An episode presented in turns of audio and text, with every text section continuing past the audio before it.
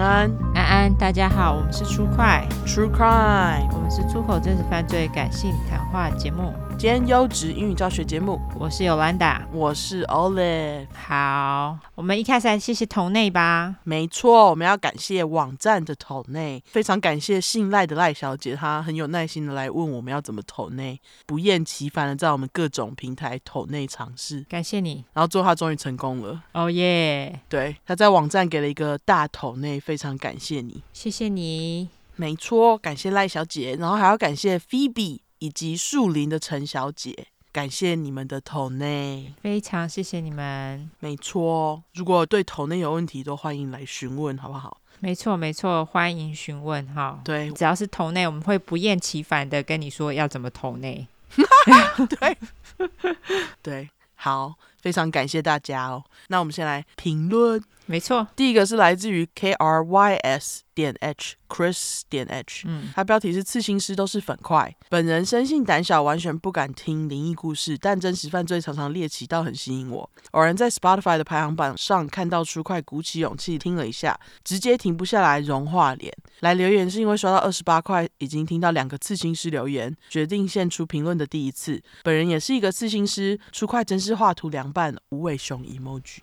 刺青的时候不一定会听，因为常常需要陪客人聊天，戴着耳机可能不太礼貌。但遇到很拘谨的直男客人，直接听爆出快，歪嘴脸，好，对吧？歪嘴眨眼脸，对，好，就这样。之前有在自己的粉丝页分享出快，还真的有不认识的同行留言给我，表示同为粉块，可能真的刺青界的人们都很爱真实犯罪。前天推坑师傅直接在店里放出来，刮胡没有客人，怕资讯量太 heavy，哈哈哈哈。最后支持大麻合法化，真想念在纽约抽爆的日子。一个黑人婴儿，天使天使。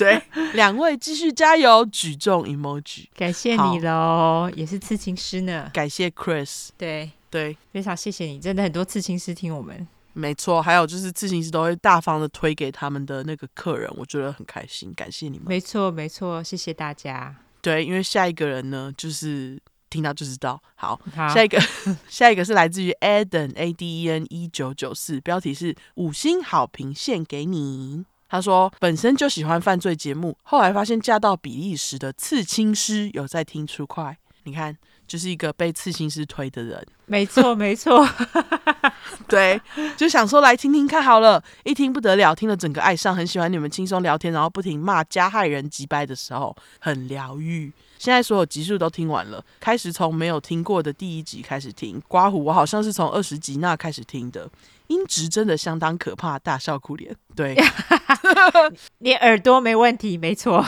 对，真的很可怕嘿。而且 Y O 讲话好青涩，但是从第三集开始就有现在的味道了，超强的恶魔手 emoji。嗯，然后前三集就像 Y 在第七块说的，故事内容好到会让人忽略音质差这一件事。哼，爱你们哦！希望以后可以一直听到你们说故事的声音，嘟嘴脸哦。谢谢你喽，对，感谢你，Eden，也谢谢嫁到比利时的刺青师。没错，他刺青非常的可爱，对，是那个传统的，很好看，传统美式，对，对对对，传统美式。他女儿也很可爱。对哦，对，你有看过一部叫做《Ink Master》的那个实境节目吗？哦，我知道那一那一部，可是我其实没有看过哎。哦，我有看，我看了一点。嗯，那个刺青师都好呛哦，好呛。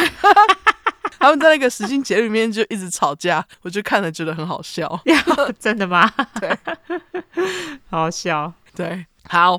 感谢这个 aden 哈，没错，谢谢你喽，谢谢你，还要感谢那个刺青师嘿，没错。然后下一个是来自于 P E Y R 五个 O，然后 U 不知道怎么念，OK，标题是天蝎座万岁，一个天蝎座星座 emoji。嗯，听到大家的评论都是说跟哪个杀人犯同一天生日，我得非常激动且兴奋的跟大家分享，我跟 O 同一天生日。哦，三个惊叹号，嗯，OK，庆祝脸 emoji。怪不得每次听欧说天蝎座如何如何，都非常认同，歪嘴笑脸。哇，好巧哦！真的诶，你是一九八九年吗？对，你可以来跟欧分享。对，可以来跟我说。然后呃，再看你是几点。看谁比较早出生。OK，好，对，好继续念。本来就非常喜欢看推理故事或是犯罪小说，某次看到有人推荐出快，一听即上瘾，讲述案件仔细，而且有很多额外的八卦，非常过瘾，大笑哭脸。以前都会仗着台湾治安很好，锁门都懒，很常骑机车，钥匙都还忘了拔。好像很多人这样哎、欸，哦，我以前也有过哎、欸，啊、哦，我也有过，我也有过，谁没有过？真的，我觉得骑机车超超容易忘记拔的，真的很容易忘记。对，刮胡，但至少有三次钥匙都被路人拔下来，放在机车前面的置物箱或是安全帽里。台湾人真的很善良，水汪大眼脸，对，干真的，这是真的。在美国，他早就把你骑走了，好不好？这谁理你啊？真的好善良哦，居然三次哎！对啊，三次哎，很多次哎，你到底忘了拔几次啊？太夸张了！对，你到底忘对总数到底几次？就是请来更新。那个除了跟我说几点之外，太夸张了。对，那个我记得在台湾我忘记的时候都没有人帮我放哎，怎么这样？没遇过好人。好，他说每次都会被女友骂。废话哦，你至少有三次忘记拔，平常更多次哎。对啊，然后呃，但直到听了好几集出快，才意识到，好吧，防人之心不可无。我以后都会乖乖锁门加拔钥匙，不要这么 sloppy 的三个大笑苦脸。其实平常不太会打 emoji，但听优念 emoji 真的好好玩，硬是加了几个要你们念恶魔 emoji。不要恨我，我等等就去投内亲嘴爱心 emoji。嗯，感谢你，感谢你，感谢你，对，感谢你，不要再忘记拔了，对，不要忘记拔了。如果有投内的话，我们应该是已经念到了啦。对，因为这是大概七月的评，六七月的评论哦。对，大家我们已经追到六七月了，很快吧？哦耶，哦耶，没错。对，大家努力评论起来哦。对，因为其实也是因为大家有有变慢了，对，我们就追得很快，哈哈。对，没错。好，再麻烦新听众去留言起来哈。对，没错。好，感谢这个一堆 P E Y 什么东西的 P E Y，好，感谢你。同天生日这个嘿，对，好，下一个是来自于 Sandrant 一七七，哎，Sandrant，OK，S A N D R A N T，一七一七，没错，它标题是太优质了，以后听不到怎么办？以前很不喜欢听其他 Podcast 分享干爹干妈的评论，但是因为 Olive 和 Yolanda 很感人的把所有 emoji 都念出来，觉得特别有心，特别智障，太喜欢了。好长一句，非常长。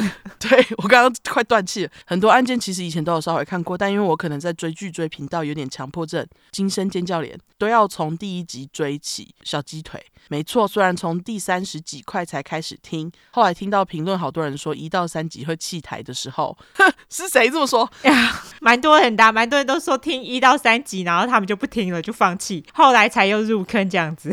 好，好了，试试。有很多人说，嘿嘿，对，还是忍不住去回顾，果然蛮可怕的，笑哭脸，哎，不，就大笑脸，但还是很有趣，也感受到你们好用心。最爱出口干干干了，仿佛身边挚友，等等就去投内，悠悠盛产顺利，应该是说 Yolanda，嗯，Olive 不要气波，我继续回顾，马上跟上，OK，好，很好，感谢你喽，对，感谢你，也感谢你，如果已经投内的话，谢谢你，没错。然后下一个是来自于 Z。G I K S H K P M V，乱另外一个乱码。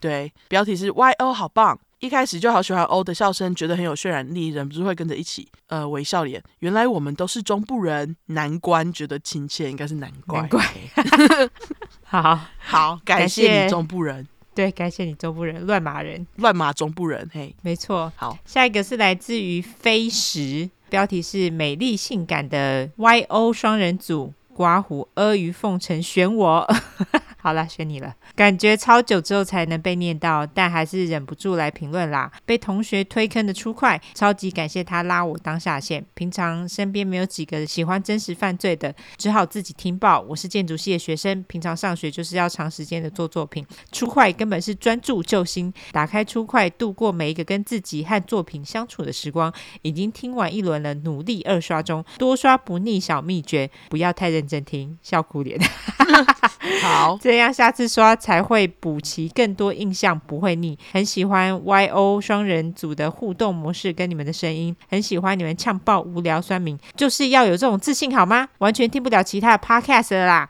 爱你们！求学生努力存周边买斗内支持大麻。等一下啊，你刚刚说努力存周边哦，真的买斗内。对，Sorry，存穷学生努力存钱买周边，抖内好支持大麻合法化，哈们 好，感谢你飞石。对，那个求学生真的是呃，而且建筑系好像也要花很多钱在那个做作品、买材料。对，所以我猜你大概是实践的吧。反正总是加油喽。对对，加油加油，好。建筑系蛮累的，以前我们学校的建筑系号称不夜城的系之一。哦，是哦，对，就是他们会半夜赶图啊，所以他们就是号称不夜城。好，那就感谢这位飞石，感谢你。下一位是来自于林月吧。他的标题是上班时的全员站柜台的一天，打开 Podcast 划一划，不知道听啥，就看到出快，一点进来就出不去了。真的是大家说的，上班听，下班骑车在太听，嗯，下班骑车听。谢谢二位，让站柜台永远都不知道在干嘛的我找人出入。哎、欸，我觉得站柜台其实蛮累的，因为你就是得一直在那边，然后而且很无聊。对，就是没有客人的时候又很无聊，哎。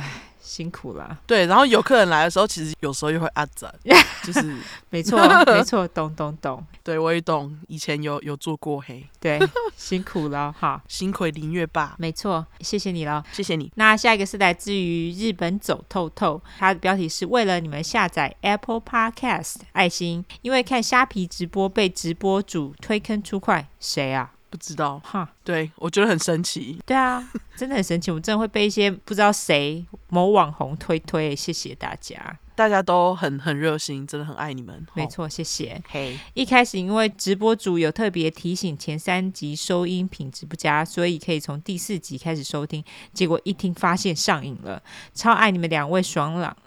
朗爽的笑，爽，好，应该是爽朗啦的笑声，以及聊天方式解析案件，凶险的生平。现在上下班刮胡，其实是连同上班时间，呃，这个是什么啊？嘘嘘脸 emoji，对，嘘嘘脸。通勤期间吹头发、洗澡，点点点等，只要可以边听边动手的动作，就会一直收听，并且逼搭我便车的人一起听，很好。对，三个歪嘴吐舌脸，就是要这样。哎，搭便车当然呢，对啊，搭便车就要一起停哦，直接传教，很好，非常好，对，非常好，对，谢谢这位日本走透透，感谢你。好，下一个是来自于初入 Podcast 的咪咪，他的标题是相见恨晚四啊，今年五月才发现开始收听出快，按追踪很久了，一开始看到学英文还很唾弃，刮胡问号哈。我要笑死！原来现在学英文已经变成那个 大家会唾弃的。有些人会，有些人会。嘿，OK，好。嘿，心想我他妈才不想学英文嘞，就一直放到五月，大笑哭脸，以努力追到二十七块，还有漫长的路才能赶上你们。加油！你们陪我度过每天无聊上班日，你们最棒了哈！亲嘴爱心脸，好，OK，感谢你，咪咪。那希望你还是有学到一些英文啊，好，感谢你，咪咪。哦，对啊，我今天英文好像会教蛮多的，嘿，真的还假的？真的嘿，好，好，好，下一个是来自于贝拉贝拉，他的标题是看张毅直播遇到 Y，马上来评分，爱心眼睛脸。本来洗澡还在听 A 的那一块刮胡，全部听完不知道听什么，洗完看张毅直播遇到 Y，两个最爱一起好快乐，不知道哪一天可以看到初快跟张毅合作，两个大笑哭脸，刮胡是要怎么合作？我我们也不知道，我也不知道。而且你知道，有一次我就是看到张毅的直播，然后我用我们的账号上去看他直播，然后我就是有截图，我是放上动态，然后我就 take 张毅，然后那张毅就说：“你在你的粉丝团叫做推荐 OK 吗？” 哦，对对对，有有有，他他会回。对啊，我觉得好好笑哦。我昨天才在看，好好哦。你昨天有跟到，我没跟到。昨天是你跟到，对不对？对对对，通常都是尤兰达，因为尤兰达那边跟台湾的时间比较没差这么多。对对对，你比较困难一点，因为通常张毅在直播的时候，你那边有点太早。对，他昨天的直播好好看哦，啊，就是遇到一个中国人，非常好的中国人。哦，真的哦。对，大家如果有在看张毅直播，就知道张毅最红的直播是什么。对，对我们这边应该还蛮多张译粉的，因为我之前如果上去评论的话，都会遇到粉块，所以我觉得我们粉块好像还蛮多张译粉的。总之他非常有趣，他真的超好笑的。对，我也希望就是回台湾可以见见张译。哦，真的。嘿，好啦，那非常谢谢大家的留言。没错哦，对，好，那你有要纠错吗？我没有哎、欸，我有。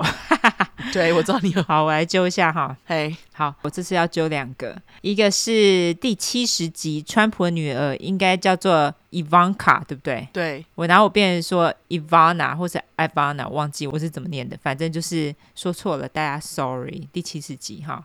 另外一个是七十一集，也就是上一集，有个听众耳朵很尖，他居然揪到在三十八分十一秒的地方，应该是在三点五公里的地方发现尸骨，我说是三点五公尺，所以就是要感谢这些耳朵很尖的粉块们，没有你，我们该如何是好？好吗？谢谢你们。好好，就这样。那我来免责声明喽。好，因为我们的主题是在讲有关血腥暴力或性虐待的内容，建议有类似创伤或经验的人，还有不喜欢这类题材的，你们就拜托不要听喽。十五岁以下也不要听，妈妈带着也不要听哈。我们用比较轻松的方式去讲这些故事，但并不代表我们不尊重受害者，毕竟案件内容都很沉重，我们都是开杀人犯的玩笑，对于死者会给予绝对的尊重。还有我们的故事充满了偏见，因为我们不爽就是会骂人。我们不是媒体，也不是警察。机构没有义务要保持客观中立啊！要听客观中立故事人可以转台或者自己找资料，最中立的好吗？不要再跟我们靠北了。另外，我们住在美国有一段时间了，所以还是会中英文夹杂，毕竟这是翻译的故事。我们还英语教学好吗？优质英语教学节目，诶，有玻璃心的人这边就给你个警告，我们得到机会就说中国的坏话。所以，假使你不喜欢我们说中国的坏话的话，就不要听啦。那不喜欢听讲脏话的人哦，这个可以直接关掉，我们无缘，好吧？拜拜。另外，我们如果有提到任何加害人有心理疾病的话，并不代表你有相同心理疾病就会干这些事情。有很多人有一样的疾病，但是他们也充满正气。所以，我们今天如果骂加害者，并不代表骂所有有相同心理疾病的人，大家就不要自己对号入座喽。没错，好，那今天是你先开始嘛？没错，我们今天好像没有特别有一个主题，对，我们就是挑各挑各的案件来讲，对，对对对。那我今天要讲的案件呢，是发生在七零年代的犹他州。故事里面的主角跟上一块一样是受害者家庭，嗯，不过我跟大家保证，这次案件绝对不会像贝贝那个故事一样让大家这么哭哭。好，好多人留言说很难过，嘿，对，我的目的达到了。那那个 你。呃，上一集走悲情路线，对对对，然后今天这集呢，我直接跟大家说，最后有好结果。毕竟上一块让大家这么伤心，这块来个好结果哈。好，今天的主角是一对母女，妈妈的名字是 Loretta Jones，我就叫她瑞塔。嗯，女儿的名字则是 Heidi Jones，海蒂。那其实妈妈瑞塔就是案件当中被杀害的可怜受害者。不幸中的大幸是女儿海蒂还活着。而且要不是因为海蒂啊，凶手其实可能也不会被抓到。那几百老名字等等再跟你们说。我们直接故事开始。嗯，瑞塔出生在犹他州 Carbon County 碳县的一个小镇 Price。优质英语教学时间，Carbon 就是碳的意思，Price 则是价钱。原本我要叫它钱镇，就是价钱的那个钱，然后镇上的镇。嗯，但听起来实在太像高雄前镇。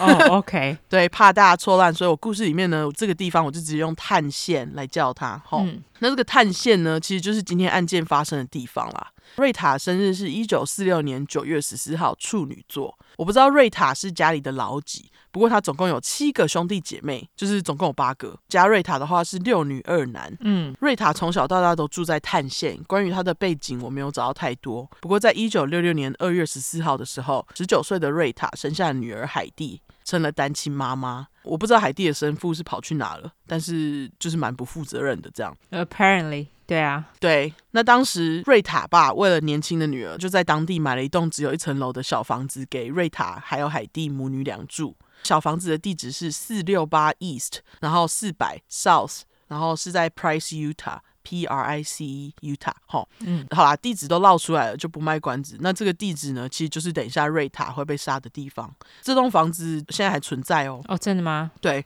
我去找了一下那个呃卖屋网，我说我看到只要都是写说什么建造日期是一九一二，那就代表它没有被拆掉。嘿，哇，好老的房子哦。对啊，嗯啊，干超过一百年呢。对啊，超级老的房子哎，而且这么老的房子，希望住的人找得到保险公司要保他们房子。对耶，真的耶。对啊，那反正如果有空位的话，我会贴房子的照片。那没有的话，大家就用地址去 Google 搜寻这样。嗯，是说海蒂是双鱼座，情人节出生。不瞒大家说，海蒂的生日我是在他脸书上面找到的。哦，真的吗？对，因为很难找，哦、所以他有脸书，他有脸书。嘿，OK。总之，在海蒂出生的时期，瑞塔其实还在念书。他在大学是念会计系，因为瑞塔的梦想呢，就是要成为会计师。哈，OK。怎怎么了？哦，这样。呃，因为自己念过会计系，就会觉得想要成为会计师的人非常闪亮，好不 好？好。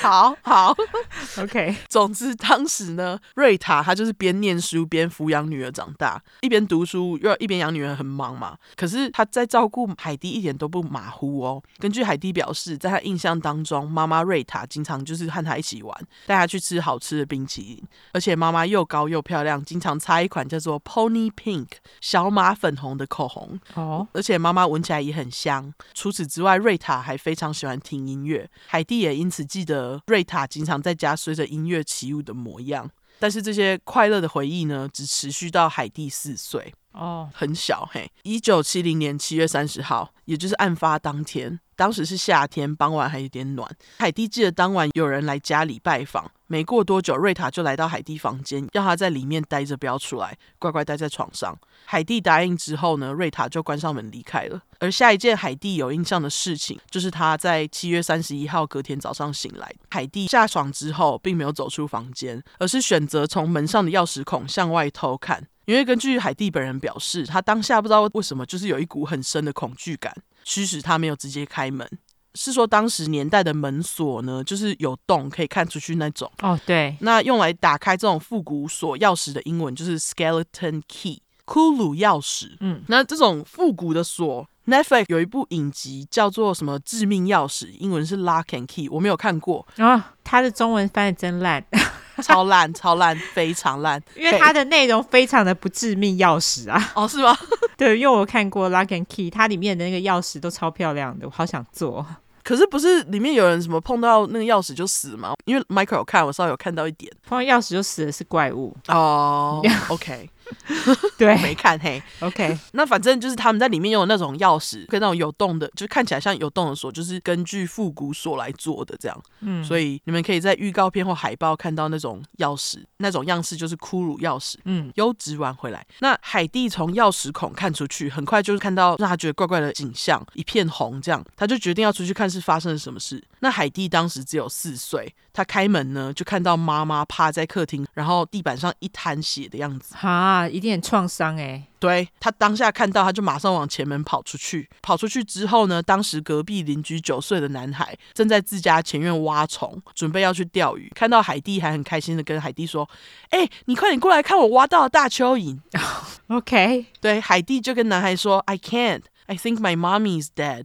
我不能过去看，我觉得我妈妈死了，好可怜。对，就是赶四岁小孩发现妈妈尸体，非常替他难过，所以赶快来个优质英语教学。那个蚯蚓的英文 啊、uh,，OK，蚯蚓的英文就是 earthworm。拆开这个字分别看呢，就是 earth 跟 worm，就是地球之虫。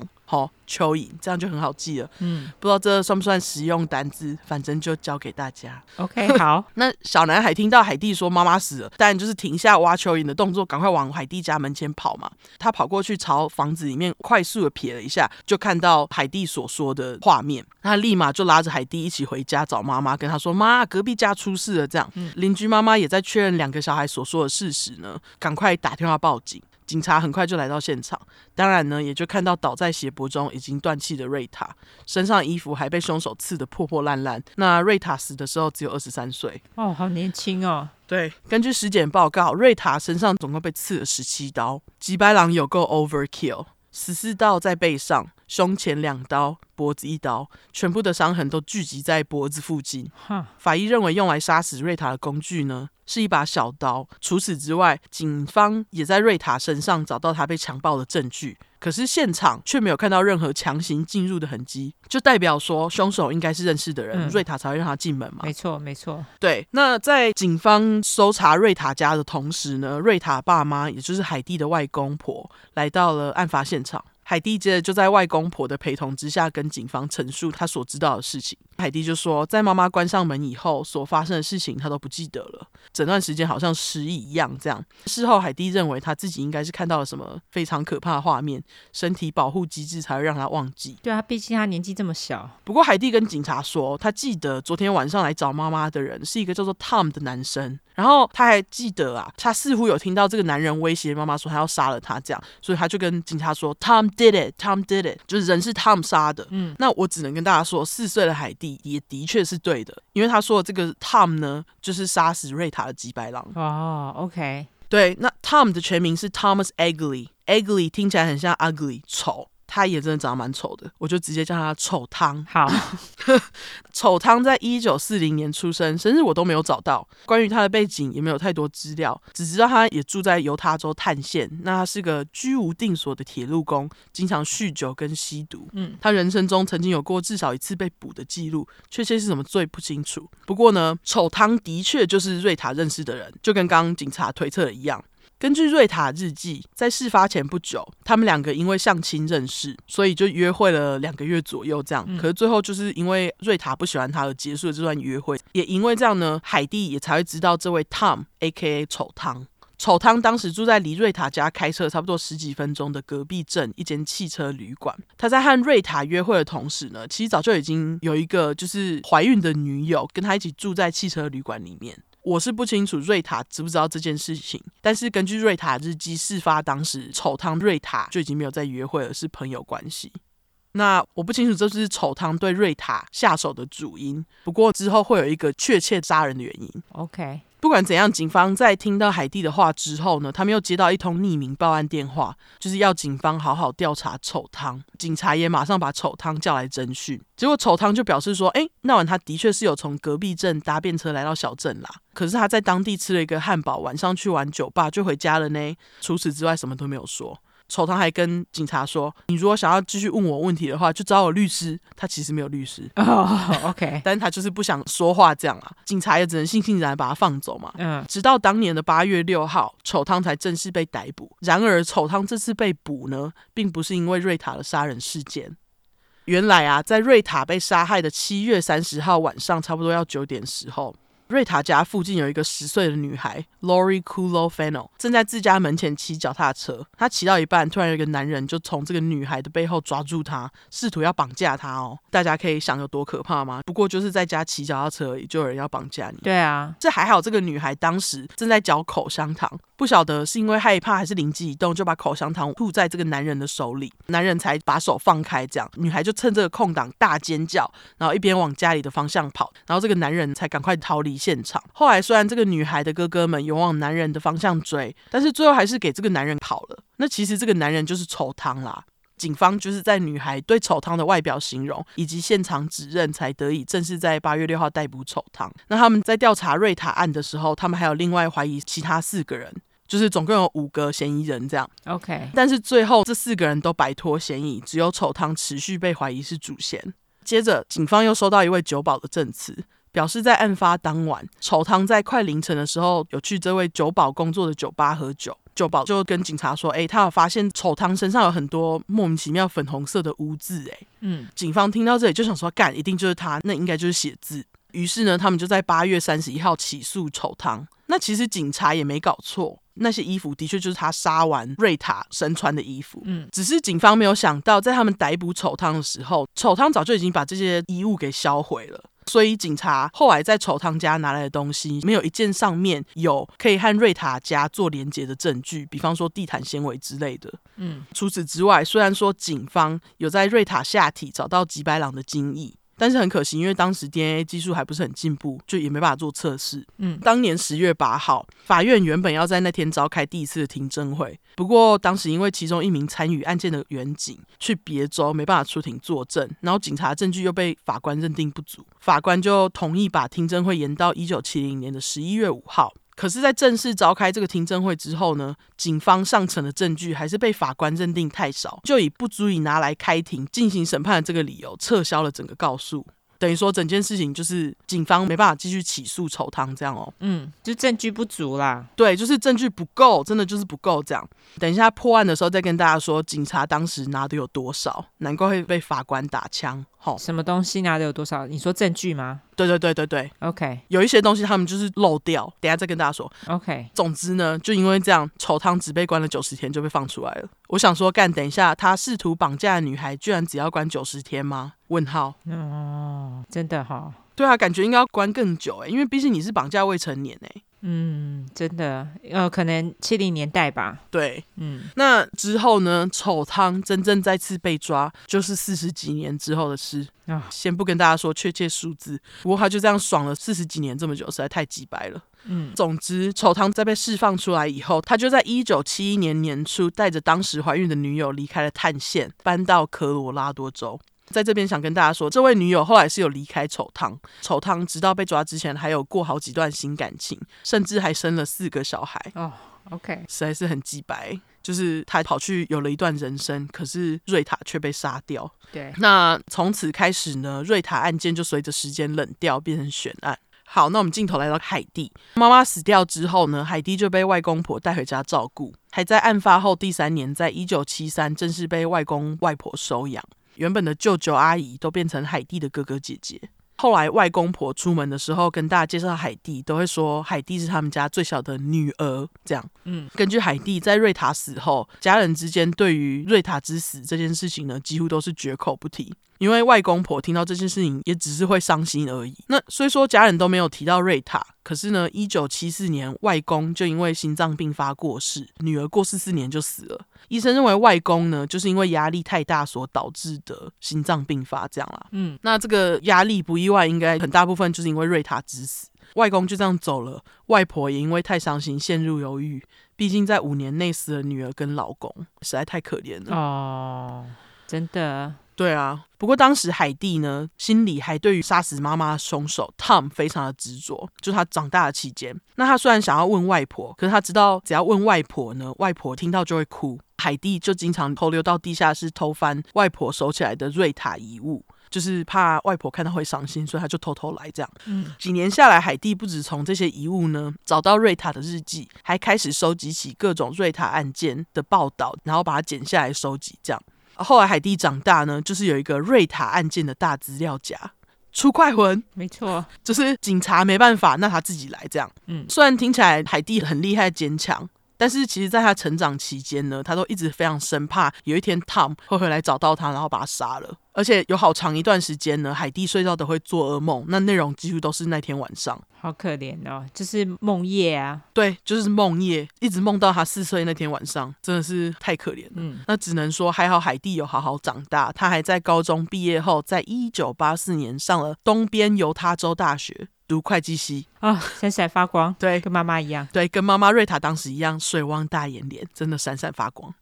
嗯，那毕业之后呢，海蒂就在一九八六年搬到加州的 San Jose 圣何西。一九八九年某天，海蒂在看电视。电视上正在播放有关未解疑案 （Unsolved Mystery） 的节目。海蒂看到那节目，又想到妈妈，于是就马上坐起来写信给节目。除此之外，他还写信给各种执法部门，像是探线警察或 FBI 等等。嗯，但是都没有人回信给海蒂。最后，海蒂才放弃联络这些执法部门。这样，但是海蒂还是没有放弃要找到杀死妈妈瑞塔的凶手。在他搬到加州之后呢，海蒂偶尔会回探线看外婆。这时候他已经长大了，所以他就想说：“哎，现在都已经过了这么久了，他应该可以问外婆瑞塔的事情。嗯”可是呢，一开始每当海蒂问外婆，外婆就会变得非常沮丧，哭哭啼啼的。那初期海蒂看到外婆这样，就会很努力忍住不问。可是直到后来呢，海蒂就终于忍不住跟外婆说：“我知道你因为我妈瑞塔非常难过。”但是瑞塔也是我妈妈，我不想要跟你比谁比较伤心，我就只是想要知道事情的真相。外婆也才开始回答海蒂的这些问题。嗯，不管怎样，海蒂在加州这么一待呢，就是二十年。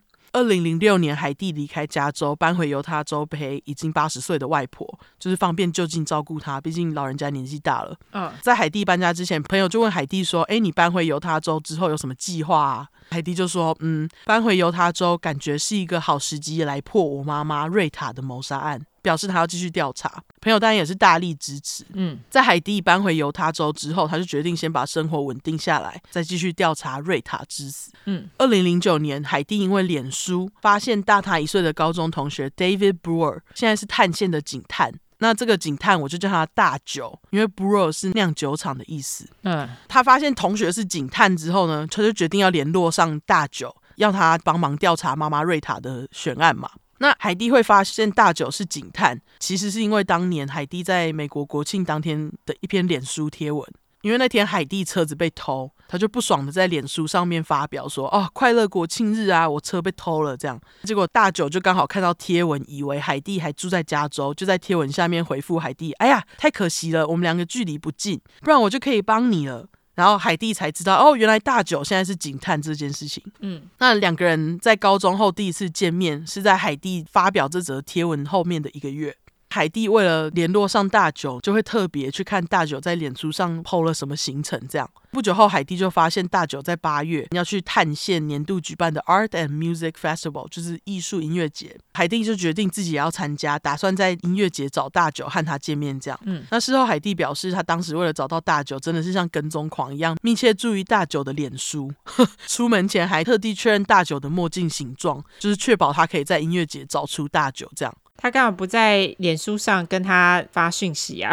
我觉得他可能觉得当面讲比较好说服大九哦，就说要见面就好啦，再当面讲。对，不要跟踪人家。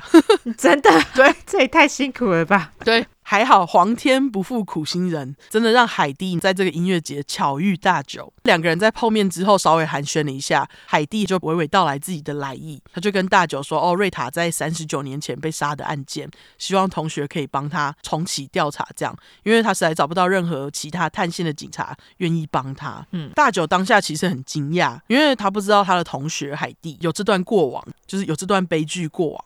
那最后他是答应他了。不过事后呢，大九被访问的时候承认，他说他被海蒂突袭，说要他重启悬案调查的时候，大九在太阳眼镜底下的眼睛呢，有偷翻一下白眼哦，因为他说像这样的悬案都过了快四十年，证据证人现在要找都很难找到，就是一个吃力不讨好的案子。嗯，而且其实大九当时才刚当上警探不久，也没有调查过悬案。就没有什么信心啊。嗯，虽然他是抱怨归抱怨，不过他真的是一个好警察加好朋友。等下办案非常认真，直接在这边跟大家说，大九跟海蒂从此开始是花了七年，最后在二零一六年的时候抓到吉白狼的。OK，但七年也是调查很久诶、欸。对啊，那总之呢，在大九重启调查刚开始，他发现除了海蒂给他的资料以外，探线警方关于这起案件的资料少之又少。不止当时从瑞塔下体采集来的棉棒证据已经遗失，照片也都不见了。大九甚至也找不到当时那个法院听证会的记录，而且即使他想联系检方和辩方的律师呢，这两个人却都在二零一二年之前过世。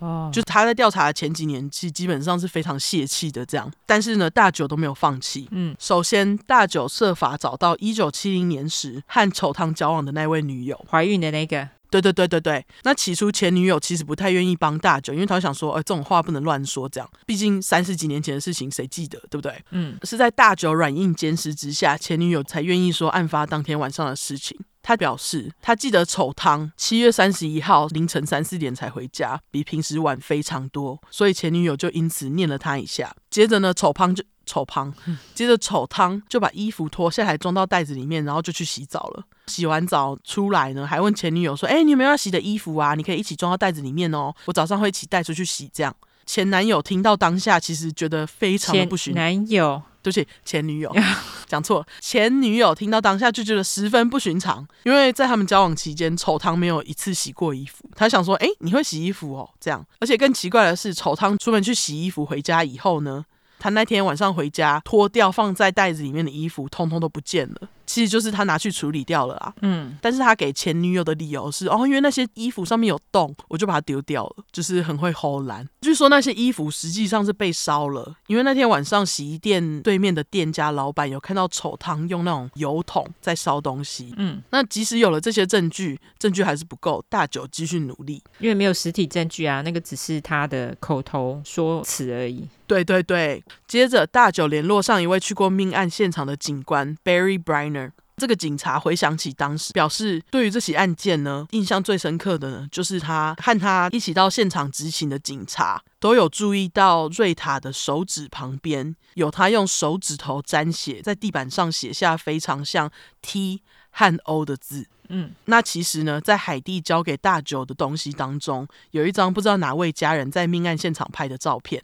画面是当时四岁的海蒂站在客厅旁边，地上都还是瑞塔血的画面。嗯，大九听到那位警察的话，马上就想到这张照片，拿出来放大一看，瑞塔手指旁边还真的就是 T 和 O，也就是 Tom 的前面两个字啊。哦 OK，对，是不是还好？海蒂很积极，对，要找出凶手。没错，因为这张照片是海蒂从家里相簿翻出来，想说可能有用就给大九的，还不是警察的哦。因为警察那边根本就没有照片，只能说还好七零年代家人允许进命案现场拍照。事后大九表示，他刚开始收到海蒂给他这张照片的时候，还想说为什么这家人这么奇怪，要在命案现场拍海蒂呢？疑惑。我比较疑惑的是，为什么警察没有拍好吗？对。我不懂为什么不拍，这个是命案现场呢？对，而且主要是为什么整个档案的照片都不见了？是没有照片还是没拍？我不确定他们有没有拍。OK，对，那也是因为这张照片让丑汤跟瑞塔案更是脱离不了关系。就在此时，几年前大九联络上的一位记者拿了一包大惊喜包来到警局给他。原来呢，这位记者当时有在听证会，大九刚开始找上他的时候，就是问他说：“哎，你有没有当时的法院记录？”记者就说：“哎、欸，我这里可能没有，我没办法帮你哦。可是呢，这位记者最后就在二零一五年找到当时的法院记录，所以其实那包大惊喜包呢，就是这个法院记录哦。对，那大九一看这法院记录呢，才发现原来啊，他刚刚从这个去过命案现场的警官那边得知的 T.O. 这个关键证据，根本就没有在一九七零年的听证案上面，就是警察没有上呈这个证据。哎，哈，他们到底有没有拍照？他们连拍照都没有啊？我觉得就是没有拍，所以我不确定。对。对，嗯，而且他们甚至都没有把海蒂列为目击证人呢。OK，所以海蒂所说的 Tom 这个证词，理所当然也没有在警方交给法院的证据里面。我不懂到底是怎么漏掉这两样这么重要的证据的，就是没有好好调查啊。对啊。那在大九看来啊，丑汤是在约十点的时候杀了瑞塔，因为他知道就是大概在九点的时候，丑汤绑架那个在路边骑车的女孩，这样。嗯，那他就推测说，丑汤是在十点杀了瑞塔，然后才到酒吧被酒保看到沾血的衣服，再来就是前女友那边听到的那一段。种种证据都显示杀人犯就是丑汤。嗯，二零一五年，大九到科罗拉多州拜访丑汤，表示自己正在找四十年前杀死瑞塔的凶手，希望丑汤可以帮忙回答一些问题。那他说他就有注意到丑汤的脸明显变紧张。嗯，大九一问到瑞塔，丑汤就说：“哎，我忘记瑞塔叫什么名字呢？我只记得那我跟那女生约会过啦。不过关于她的事情我都记不太清了哦。可是我记得啊，在那个女生被杀害那天，我吃汉堡。”就是他记得他自己吃什么，忘记他在约会的人叫什么名字。OK，对，真的是很欠三巴掌。聪明的大九接着问丑汤：“那要是我们真的抓到杀死瑞塔的凶手的话，我们应该要怎么处理这个人呢？”丑汤接着表示：“That would depend on whether the person had committed any more murder since。”这句话的意思就是说，那就取决于那个杀人犯在那之后是否有犯下更多的杀人罪。在洗下面艺术，所以是杀一个人不用有罪吗？对啊，他的逻辑是超奇怪，但这种白痴的回答也让大九对丑堂更加怀疑。不过当时大九还是需要最致命的一击，就是像是 DNA 这种不能否认的证据。嗯，当年海蒂外婆过世，享年九十岁。海蒂虽然因为外婆过世很难过，但这也表示海蒂呢，终于可以有是否要开棺验尸的决定权。原来这几年来啊，海蒂跟大九为了找到这个 DNA 证据，曾经一起说服这个外婆要开棺验尸，但是外婆不答应，表示除了开棺之外的事情都可以问他，但是挖尸体就是不行。嗯，优质英语教学时间，挖掘挖出的英文就是 exhume，e x h u m e。那谁谁谁的尸体被挖出来，就是 someone's body was being exhumed。大概就是这样用，吼哦。那总之，在外婆过世以后，海蒂就在二零一六年跟大九说：“我们来挖尸体吧。”没有啊，这是我想象他的语气。反正他就是想要赶快进行。毕竟都过了四十六年了呢。嗯，二零一六年六月，一行人就来到瑞塔的墓地开棺验尸。海蒂在现场还表示：“给我一把铲子，我也要帮忙挖。”就是心急的想知道有没有找到这更多证据的可能。嗯，很可惜的是，瑞塔尸体被埋在地下太久，被水汽破坏的很严重，所以他们没有找到任何可以使用的 DNA 证据。但是没关系，聪明的警方选择不向大众透露没有可用证据这件事情，只让民众知道他们开棺验尸。嗯，然后大九也确保这件事情丑汤会知道。据说他是特别飞到科罗拉多州告知丑汤这件事情哦。哦，对，大九真聪明，称赞他一下。因为丑汤这个傻子，在知道瑞塔被开棺验尸的消息之后，超级慌，他就一直跑去问邻居 Lisa Carter 卡特一堆怪问题，像什么诶 DNA 如果在尸体上残留很久的话，真的可以被检测出来吗？如果是精子的话呢？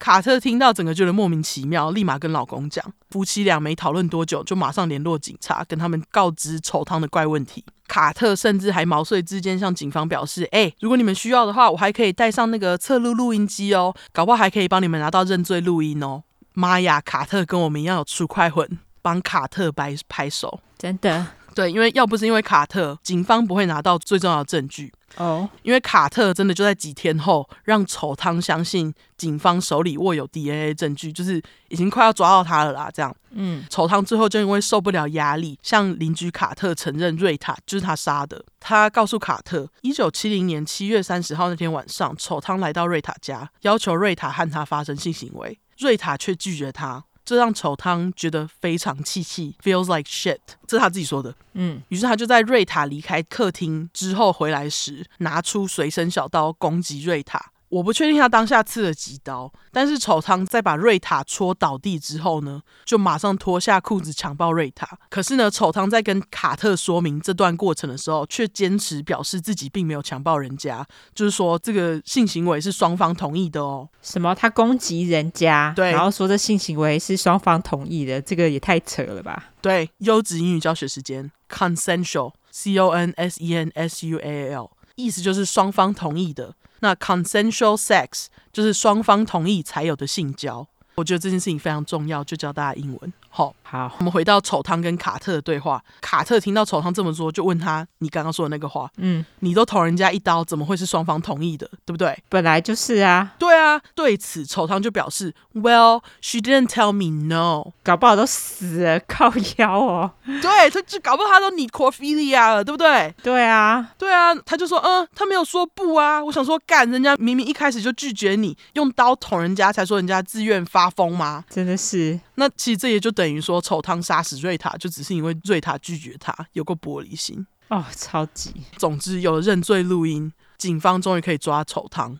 二零一六年八月十八号，丑汤在家里正式被逮捕。这时候丑汤已经七十六岁了，警方以二级谋杀和一级强奸罪起诉他。在丑汤被正式逮捕以后，大九第一件事情就是去找海蒂。他见到海蒂还不直接表达他的来意，表示：“嘿，我有一份文件要你签名哦。”海蒂不明所以的就签了。在海蒂签完以后，大九就递给海蒂一张照片，照片内容呢就是丑汤的被逮捕照，就是 Mark Shot 吗？对，就是他的 Mark Shot。OK，海蒂整个觉得超级惊喜，有个开心，因为过了这么久，总算抓到杀死妈妈瑞塔的吉白狼。耶，对耶。海蒂说，他当下他只觉得天哪，过了四十六年，终于有人认真听当时那个小小四岁的海蒂说的话的感觉，就是四岁的小海蒂一直都是对的。嗯，是说大九用来抓丑汤的手铐，他故意用粉红色的。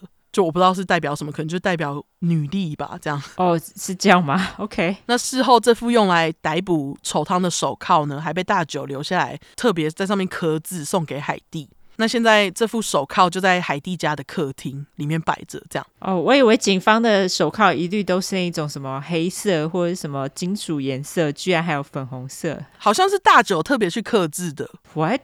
真假？对，好像是大九特别去克制的，还能这样子？就是他特别去把它弄颜色这样，因为他就想说之后可以给海蒂当做海蒂做纪念。对，哦吼，真的很有心哎，就是好朋友啊。OK，那丑汤被逮捕的隔天呢，其实也是二零一六年当年呢，探县举办艺术音乐节的第一天。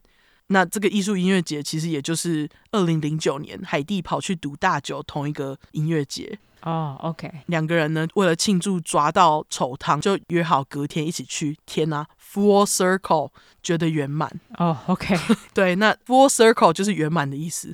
好，是说海蒂今年也有去一样的艺术节哦。哦，是啊，对，我在他脸书上看到的。OK，那丑汤在被逮捕之后，过没多久，就在十月十一号签署认罪协议。法院给他的协议是，只要他认罪的话，一级强奸罪不算，因为丑汤一直反驳说他有强奸人家。我不知道他在坚持三小，反驳他没有，是不是？对，反驳说他那个是 consensual sex，没错。OK，他后来就是说什么他有同意哦，这样。同你妈啦！对，非常直白。最后就是只算二级谋杀这样。那丑汤虽然是签了，不过据说他在签署协议之前，还曾经问法官。为什么他们要现在在处理四十六年前发生的事情？都过了这么久啊、哦！靠背，对，靠腰，给我闭嘴！真的，不管过了多久，你杀人就杀人啊，什么意思啊？谋杀罪本来就没有期限啊！对啊，对啊，这跟四十六年有什么关系？你杀人就杀人了。对。二零一六年十一月二十二号，法院正式举办判刑听证会。不过，在宣布丑汤刑期之前，海蒂会先上台发表声明。海蒂说，他认为妈妈瑞塔是他的英雄，因为呢，根据海蒂，他不记得七月三十号晚上他有听到任何声音。这也就代表瑞塔在被丑汤杀害的同时，完全没有发出任何声音，因为除了海蒂以外。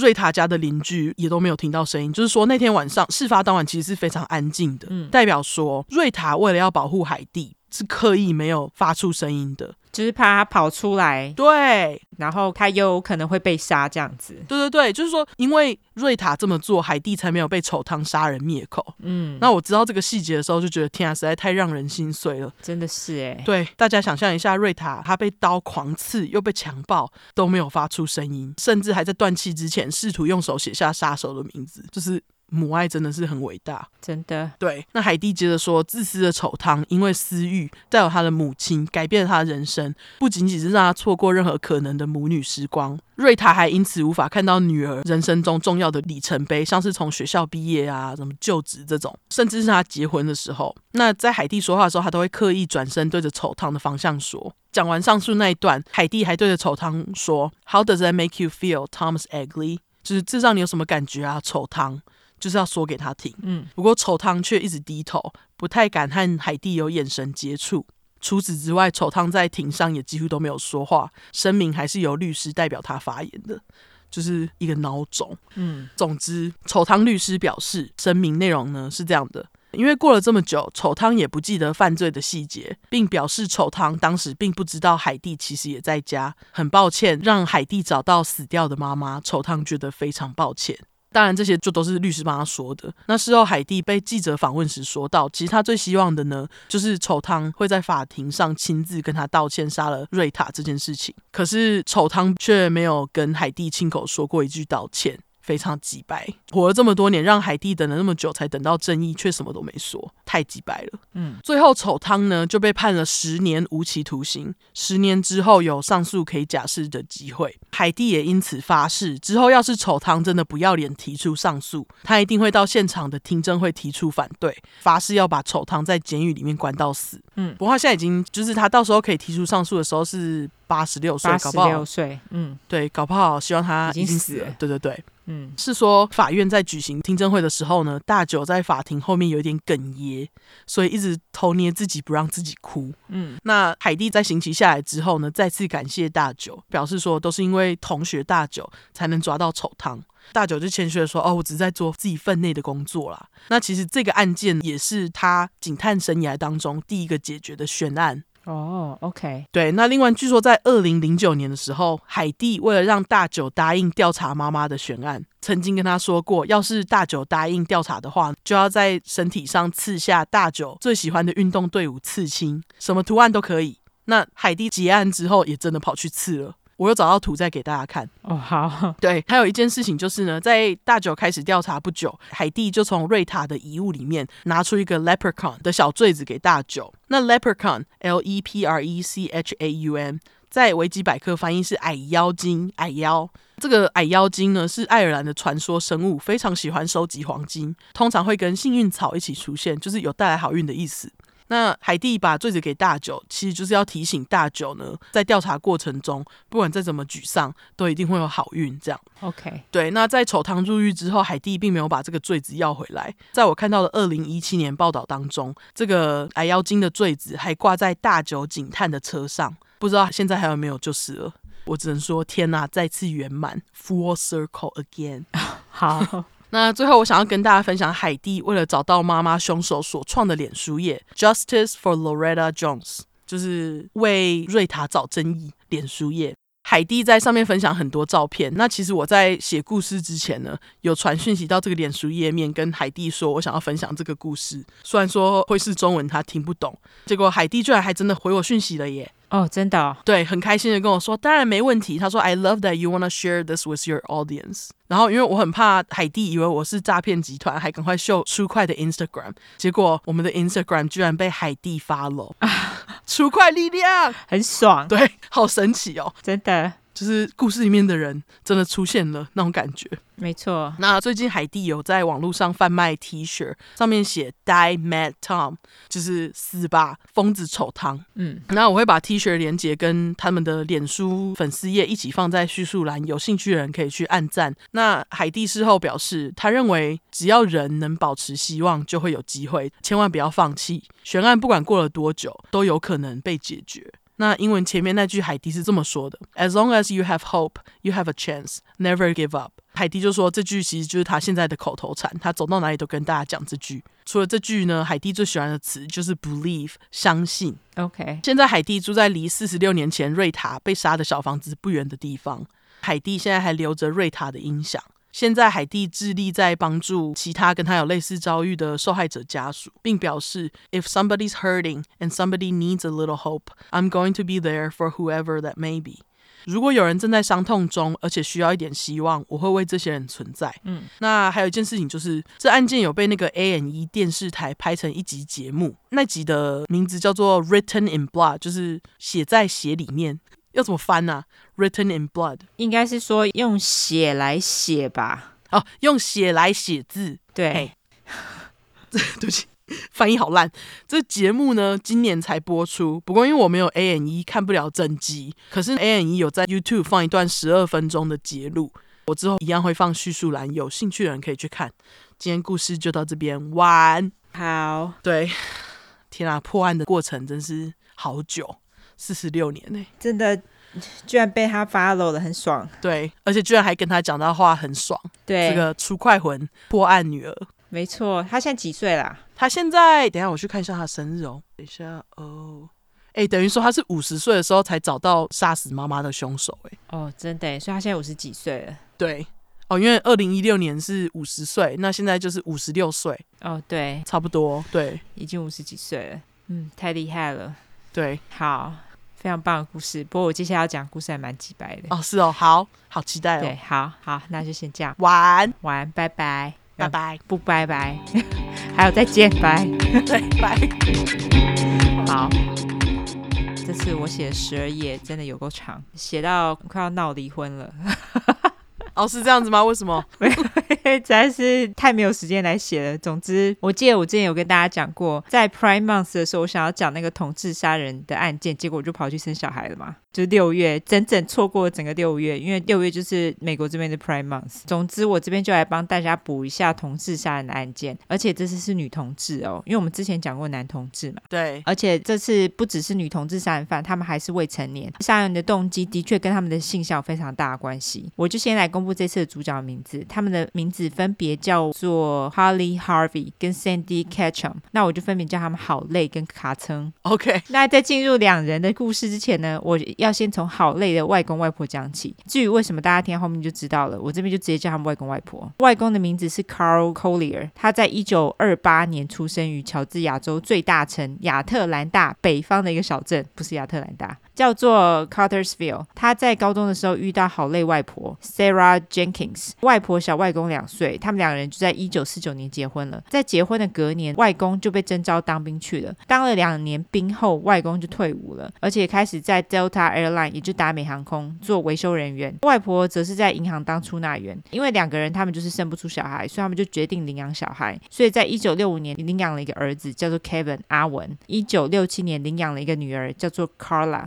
那这个人呢，其实就是好累的妈妈，所以我接下来就称她为累妈。好。那一家人就搬到亚特兰大南方大概二十五公里的一个小镇，叫做 Fayetteville，我就叫飞耶镇。这个小镇有非常多那种浸信会的教徒，就是 Baptism，嗯，就是基督教的一个新教啦。南方州有很多浸信会的成员，就是哦，所以大家就可以想象说，这个小镇基本上其实是蛮保守的。那外公外婆就是浸信会教会的成员。根据他们去的教会的牧师表示呢，外公跟外婆他们是一对工作非常努力的夫妻，而且他们 salt of the earth 有。指英语教学时间，salt 就是盐巴嘛，那 salt of the earth 就是形容一个人或者是团体，他们非常真诚，而且朴实无华，而且很有道德的意思哦，反正就是一个赞美的片语啦。诶，那这个 salt of the earth 是一个普遍用语，还是只有教会牧师会说的话？老实说，我也不知道诶。哦，因为我第一次听到，我也是第一次听到，所以我才觉得还蛮有意思的。哦、我不知道是不是有区域限定或者是团体限定，这我倒也不知道。OK，好。但是我上网查，他是讲说这个片语反正就形容一个人或是一个团体这样子，他并没有讲说通常都是教会用的，并没有这样讲。OK，OK。总之呢，牧师他们也表示，外公外婆两个人也很经常参与教会的活动。既然外公外婆是虔诚教徒，他们当然也会带着阿文跟累妈一起上教堂做礼拜，或者是参加活动。但是等到累妈上了高中之后，他就开始觉得教堂是沙小，他宁愿跟朋友出去玩，也不要上教堂。当然这不是什么大问题啦，问题就在于累妈的朋友们，他的朋友经常都是一些阿里不达，然后又喝酒又吸毒的朋友。外公外婆知道之后，但很不高兴啊，所以他们也常常跟累妈起冲突。累妈在十七岁的时候，她就辍学了。而且跟一个叫做 Jim Harvey 的男人交往，我就叫阿静。好，累妈在辍学之后呢，就跟阿静一起离开小镇。这个阿静呢，也不是什么好东西。她曾经因为酒驾跟入室窃盗被抓，重点是被抓了之后她还逃狱。所以累妈跟阿静在一起的时候，阿静其实正在逃亡当中。累妈居然还把哥哥阿文的那个社会安全码给了阿静，所以阿静就盗用了阿文的身份取得了驾照。大家应该都知道，在美国社会安全码其实跟台湾的身份证号码意思差不多，驾照。呢，其实就是身份证啦。所以阿静跟累妈呢，也在接下来四年成功的躲过了警察追捕，在美国境内到处游荡。他们最远还曾经游荡到加州去。根据累妈自己说，那段时间他们总共至少待了十六个州。在这逃亡的四年当中，累妈也越来越了解阿静。他就发现阿静是一个酒鬼，而且非常暴力，也很爱吃醋。他说有一次他们在德州一间汽车旅馆里面，累妈她在游泳池边晒太阳，然后那时候有一个男人跟他在游泳池边讲话。那阿静看到以后就生气气，把累妈拖进房间里面，而且还把累妈揍了一顿。啊！累妈说她当时眼睛还因为被揍的太肿，然后张不开，而且鼻子也断了。啊！他还是继续跟他在一起，讲一句话就要打三小，真的就是很爱吃醋啊，太可怕了吧？对，累妈也表示，几年后她也发现，她跟阿静在一起，并不是因为她爱阿静，而是因为她想要有人爱她，而且想要拥有自己的家。在一九八八年中，警察终于逮捕了阿静，累妈也在阿静被逮捕的隔天，她就发现自己怀孕了。这时候的累妈其实也没有什么地方可以去，她就只好搬回飞爷镇跟父母同住。一九八九年三月二十三日，累妈生下了好累，母羊座，累。妈呢也跟好累继续住在外公外婆家，就在一切都看还不错，一切看起来正常的时候呢，阿静就被释放了。嗯，于是累妈就决定带着好累跟阿静一起同住。她不是离开他了吗？还是只是因为被逮捕而离开而已？她没有离开他，她只是因为被逮捕，所以她就只好哦回家跟爸妈住。因为阿静被抓了，她要跟谁住？好，对对对。但是没多久，累妈跟阿静以及好累他们三人发生了一起严重的车祸，阿静她就直接四肢瘫痪。根据好累。出庭的记录，他脑部呢似乎也在这次的车祸当中受伤了，累妈也因此离开了阿锦。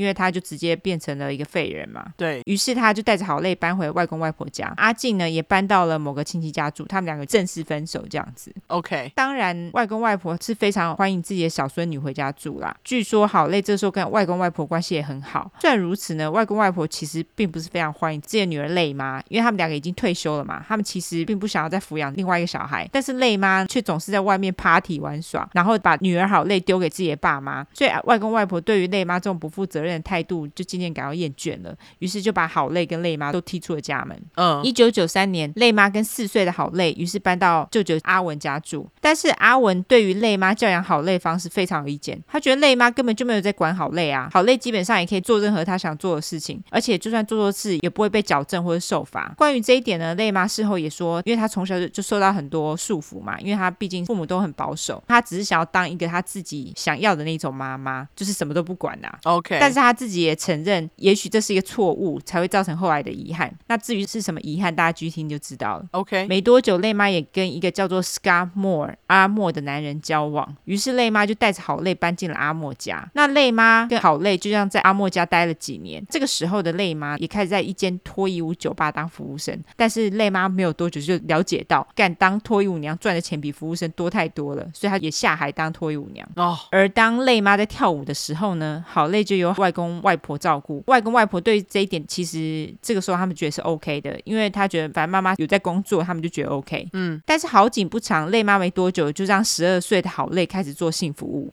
就是他自己当皮条客，然后让好累去跟其他男人发生关系。可是他自己只有在当脱衣舞娘，哎，居然卖女儿身体。他搞不好也有，只是因为女儿年纪很轻啊，所以可能比较好卖，我猜。干是不是很急掰？嗯，当然他这么做的原因不外乎就是为了钱跟毒品啦。累妈这么做当然造成好累心理的创伤嘛，好累也开始叛逆了起来。他会在累妈工作的时候偷溜出外公外婆家，跟朋友一起喝酒、抽大麻，还有玩耍。这边再呼吁一下，抽大麻请满十八岁再抽，未满十八岁抽会伤脑子哦，而且要在合法的地方抽哈。嘿，呼吁完我们就继续。总之，好累在这之后呢，他的情况也是急转直下。累妈的男友阿莫就说，有时候他得要去街上。劝好累回家，但是好累会直接跟阿莫说：“你又不是我爸，你又不能怎样。”一直到了二零零一年，累妈已经累积了三次酒驾被抓的记录，而且其中两次好累都跟他在车子里面，所以他也因此被逮捕入狱关了五个月。这个时候的好累呢，就跟舅舅阿文同住。据说在跟舅舅住的这五个月，好累的状况很不错，因为阿文他就是为好累建立了一个小孩应该要有生活架构，而且还定下规矩要好累去发楼。好累跟阿文的关系呢，其实也变得非常好。意思就是说，阿文其实比累妈更有资格当父母啦。对，但是在五个月之后，累妈她出狱，她又重新回到好累的生活里了嘛，所以阿文所做的一切又全都白费了。有一天晚上，阿文回家的时候，发现好累在哭，阿文就很美送问累妈怎么回事。两人在这之后开始争吵，而且还开始打架，所以就有人打电话报警嘛。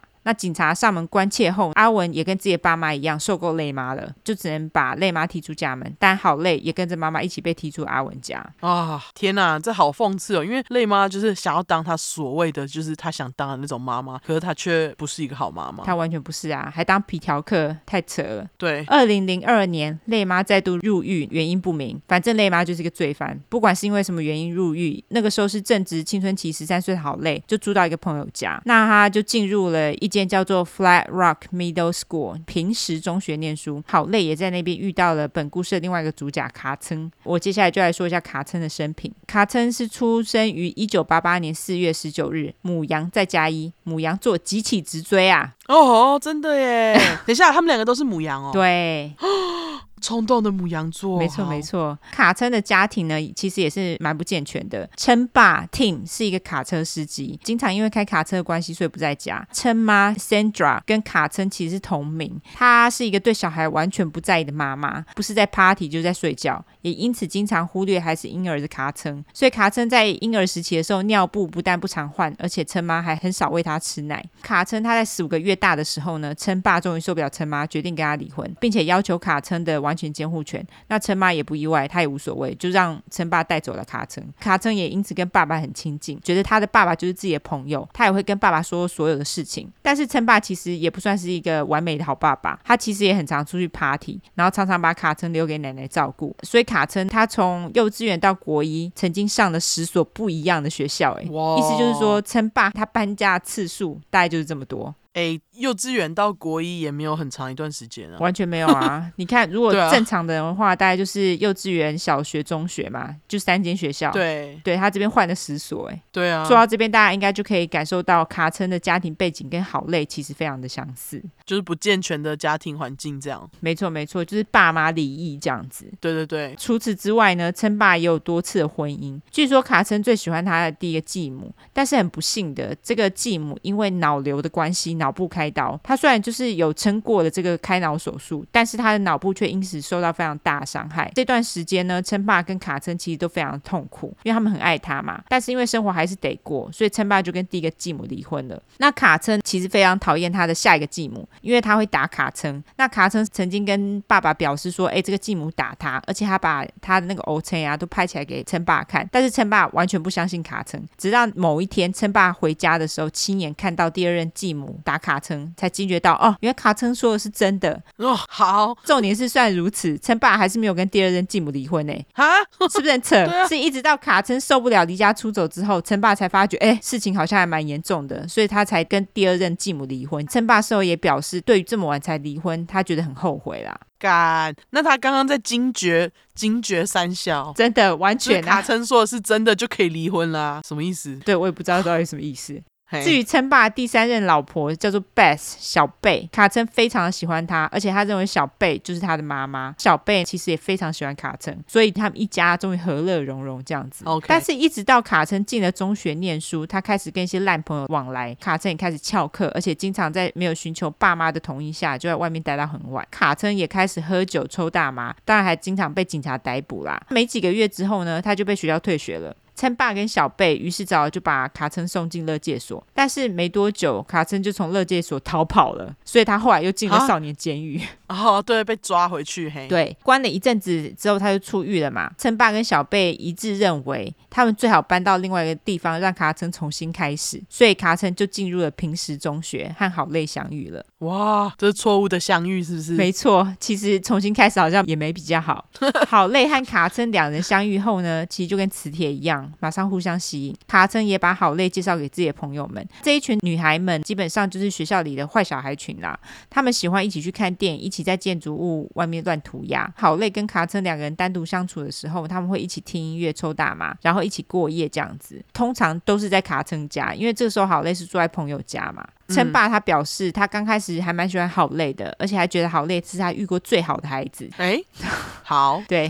过了一阵子呢，好累跟卡称变越来越熟后，卡称跟好累坦白，他曾经跟男生女生都有约会过，但是如果硬要选一边的话，他其实比较喜欢女生。除此之外，卡称还跟好累表示，他觉得好累很漂亮。好累事后也表示，他其实早就爱上卡称，因为他从来都没有对任何人有过这样子的感觉，更何况是跟女生。但是他当下是没有办法理解这件事情。嗯，二零零二年四月下旬，好累到卡森家过夜。当他们坐在床上听音乐的时候，卡森问好累要不要跟他交往。好累就回他说：“啊，你是故意说这个来闹我的吧？”但是卡森就回他说：“那我我是真的很喜欢你啊。”所以两个人就接吻了。哦，少女漫画情节。当然没多久，他们所在小镇就那么大嘛，对不对？然后又很保守，所以就开始传出了好累跟卡森的拉子情节。那每当他们一起上校车走那个走道要找座位的时候，其他车上的学生就会开始大声叫嚣，就开始起哄，说一些恐同的话。所以没多久呢，卡森就受不了，他就不再搭校车了。这似乎也为他们之后做的事情埋下了伏笔。OK，在被大家排挤的情况之下，好累跟卡森他们当然就更经常会翘课嘛。他们通常会一起到林子里面闲晃，他们会抽麻抽到嗨，然后闲晃，一起大笑这样子。他们两个几乎一直都黏在一起。在那个手机还不流行的年代，如果他们两个人不在一起，他们会写信给彼此。那信件的内容大多都是讲说他们对未来的规划啦，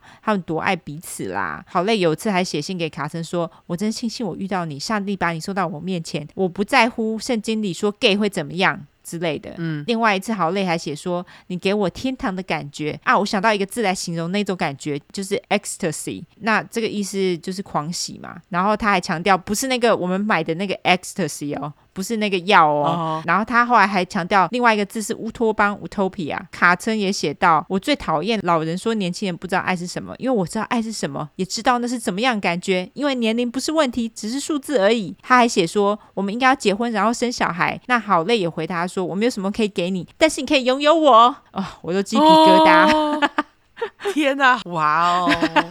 鸡皮疙瘩，嗯，真的，我没有什么可以给你，但是你可以拥有我。我天啊，我听到这种告白，我会觉得，呃，我不要。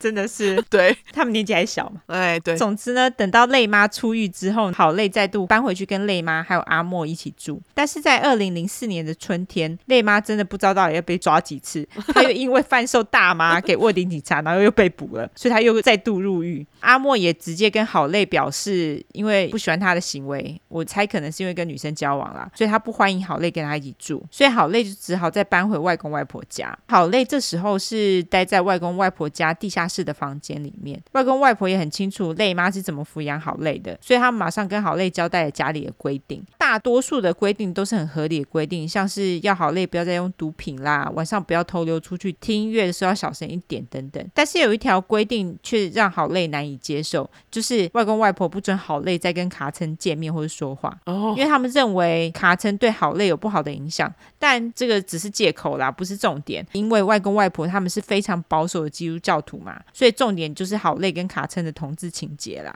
哦，对，他们就是恐同嘛。对对对，就是基督教徒就是恐同嘛。呃，应该说保守的基督教徒。对，两个人不能见面，当然就是只能靠信件往来嘛。但是两人的思念之情就越来越深，于是卡称呢，就趁着外公外婆每天晚上十点上床睡觉之后，他就会偷偷溜进地下室跟好累见面，或是有时候好累会溜出门，在外公外婆每天早上六点起床之前回家。他们这样子偷偷摸摸见面呢，也渐渐对好累还有卡称造成很大的影响。他们开始变得疑神疑鬼，很怕会被抓或是被发现。好累开始也觉得自己被困住了，所以他就开始伤害自己，割自己的手，这样子就是压力很大啦。后来还说自己对痛觉上瘾，更夸张的是，他每天都会抽十五到二十根的大麻卷烟呢。哦，很多哎，超多，无时无刻都在抽哎，真的。所以没多久，他和卡称也开始使用安非他命。如果手边有点钱的话，就会买骨科碱，哦、这些都是抽了会让你很嗨，然后提神的嘛。嗯，外公外婆其实也不是。白痴啦！他们当然早就发现好累跟卡称会偷偷见面呐、啊，于是外婆就打电话给卡称的继母小贝，跟他说好累跟卡称在搞同性恋啦。小贝却完全不知道好累跟卡称的恋情，于是他就问外婆是怎么知道的。外婆说是好累跟他说他爱上了卡称，小贝也非常的震惊，但是他想了一会之后，才发现事实其实一直摆在眼前。于是小贝就跟卡称对峙，但是卡称跟小贝强调啊，他是双性恋啦。那小贝也认为卡称。只是因为青春期荷尔蒙转变的关系，于是他就跟卡称说：“啊，你还太年轻，你不知道你自己的性向啦。”但是卡称就表示：“我知道啊，而且我很小就知道了。”但是因为小镇真的太保守了，卡称总是觉得很矛盾。但是小贝却跟卡称说：“我爱你，但是你不准再跟好泪见面了。”那卡称听到这个当然觉得很难过嘛。既然他的父母给了他这个限制，他就突然提出了想要跟他的生母，就是称妈，就是那个以前都不帮他换尿布也不喂奶的称妈，嘿，他就突然说他想要跟他。的生母开始往来说话，当然称爸跟小贝非常不想让卡称跟琛妈讲话，因为他们都知道琛妈就是一个烂妈妈。但是他们同时又觉得，也许卡称跟自己的生母往来，会在心理上对他有所帮助，而且可以转移卡称的注意力。于是就同意让卡称跟称妈来往。但是隔天，卡称就跟小贝还有称爸表示，他为了想要更增进跟称妈的关系，他想要搬去跟称妈一起住。啊，称爸跟小贝当然就更不愿意啊，就想说啊，能让你们讲话不错了，还搬去住哦。嘿，因为他们知道称妈其实有六个小孩，哎，但是他没有任何一个小孩的监护权，意思就是说他有多烂就有多烂啊！更何况他现在还跟一个奇怪的男人住在一间破房子里面，他不觉得那个是卡车应该要待的地方，所以称霸跟小贝就想要说服卡称不要搬过去，但是卡称非常的坚持。称爸跟小贝觉得既然说服不了卡称，就只能随他去了。但是他们列了几个规矩要卡称遵守，包括卡称要准时跟保释官见面，还有不准再跟好累见面这样子。啊、哦，天啊，这样规定他们真的是对啊，会有好结果的。没错，卡称他要搬去跟称妈住，但是有原因的，因为他知道称妈根本就不会管他嘛。对，于是同年的六月呢，好累就搬去跟称妈还有卡称住了四天。好累回家后，外公外婆那就很美送嘛，但是好累没在怕的，他还是一直不停的去找卡称。二零零四年六月二十九日，好累就写信给卡称，表示他觉得总是要跑来跑去，真的很累，觉得他的世界正在解体，还表示卡称是他的全部，希望他们永远都不用分开的日子快点来临。而外公外婆对于好累呢，也觉得非常的头痛，觉得好累根本就是累妈二点零啊，不知道拿他如何是好这样子。外婆甚至也会跟朋友哭诉说，好累都不遵守规矩，让他觉得很心烦。以前要处理累吗？现在还要处理好累，他就觉得真的好累，好累也的确没在怕的啦。他也跟外公外婆说：“你最好让我做我想要做的事情哦，不然我就打电话给警察说你打我。”你知道美国有很多坏小孩都会用这一点来威胁自己爸妈哦。然而当时好累呢，有在服用抗忧郁药物，但是因为他的外公外婆是很虔诚保守的教徒嘛，他们觉得啊，祷告比抗忧郁症药物更有用啦，所以他们就不让好累服用他的抗忧郁药物。OK，我觉得这其实跟台湾一些父母有异曲同工之妙，因为以前都会去喝那什么浮水，有没有？Hey. 对，就不会去寻求帮助，就有点类似像这样的感觉。对对，祷告，对，祷告。OK，行好。而且就算好累，他跟外公外婆要求说，他觉得那些抗忧郁药物对他有帮助，但外公外婆觉得他们知道什么对好累是最好的，AKA 祷告。OK，根据好累，他说这个不是外公外婆虐待他的唯一手段。好累说，外公还会打他，而外婆则会语言暴力他，说他是 slut 婊子，而且还说好累最终会变成累妈啦。但这是好累自己说的，要不要相信大家自己决定哈。总之，二零零四年七月，外公外婆家非常不平静。好累跟外公外婆之间的关系呢，已经达到了冰点。外公其实也越来越怕好累。据说这时候外公外婆非常担心好累，他们不确定他会做出什么事情。七月二十四号那个周末，好累跟卡称一起购买了大麻、安非他命还有香烟，接着打包了一些食物跟现金。等到天黑后呢，他们就一起离家出走。但是四天后，他们钱都花光了，走投无路之下又回家，只离家出走四天。好累回家之后呢，外公外婆就把好累带到警局，要警察以逃家的理由逮捕他。靠北，他们就觉得他需要受罚啦。我觉得我相信好累说的话，就是说他觉得就是外公外婆虐待他，因为我觉得本身他们不让他吃抗忧郁药物，这就是虐待啊，这就是不是吗？没错，对啊。七月底，外公外婆就带着好累到少年法庭出庭，好累呢也因此被判了三个月的假释。等到听证会结束之后，他们一行人走出法院，好累马上点了一根烟，在进入外公的卡车之前，好累在引擎盖上把香烟洗掉之后，跟外公外婆说：“我要杀了你们。”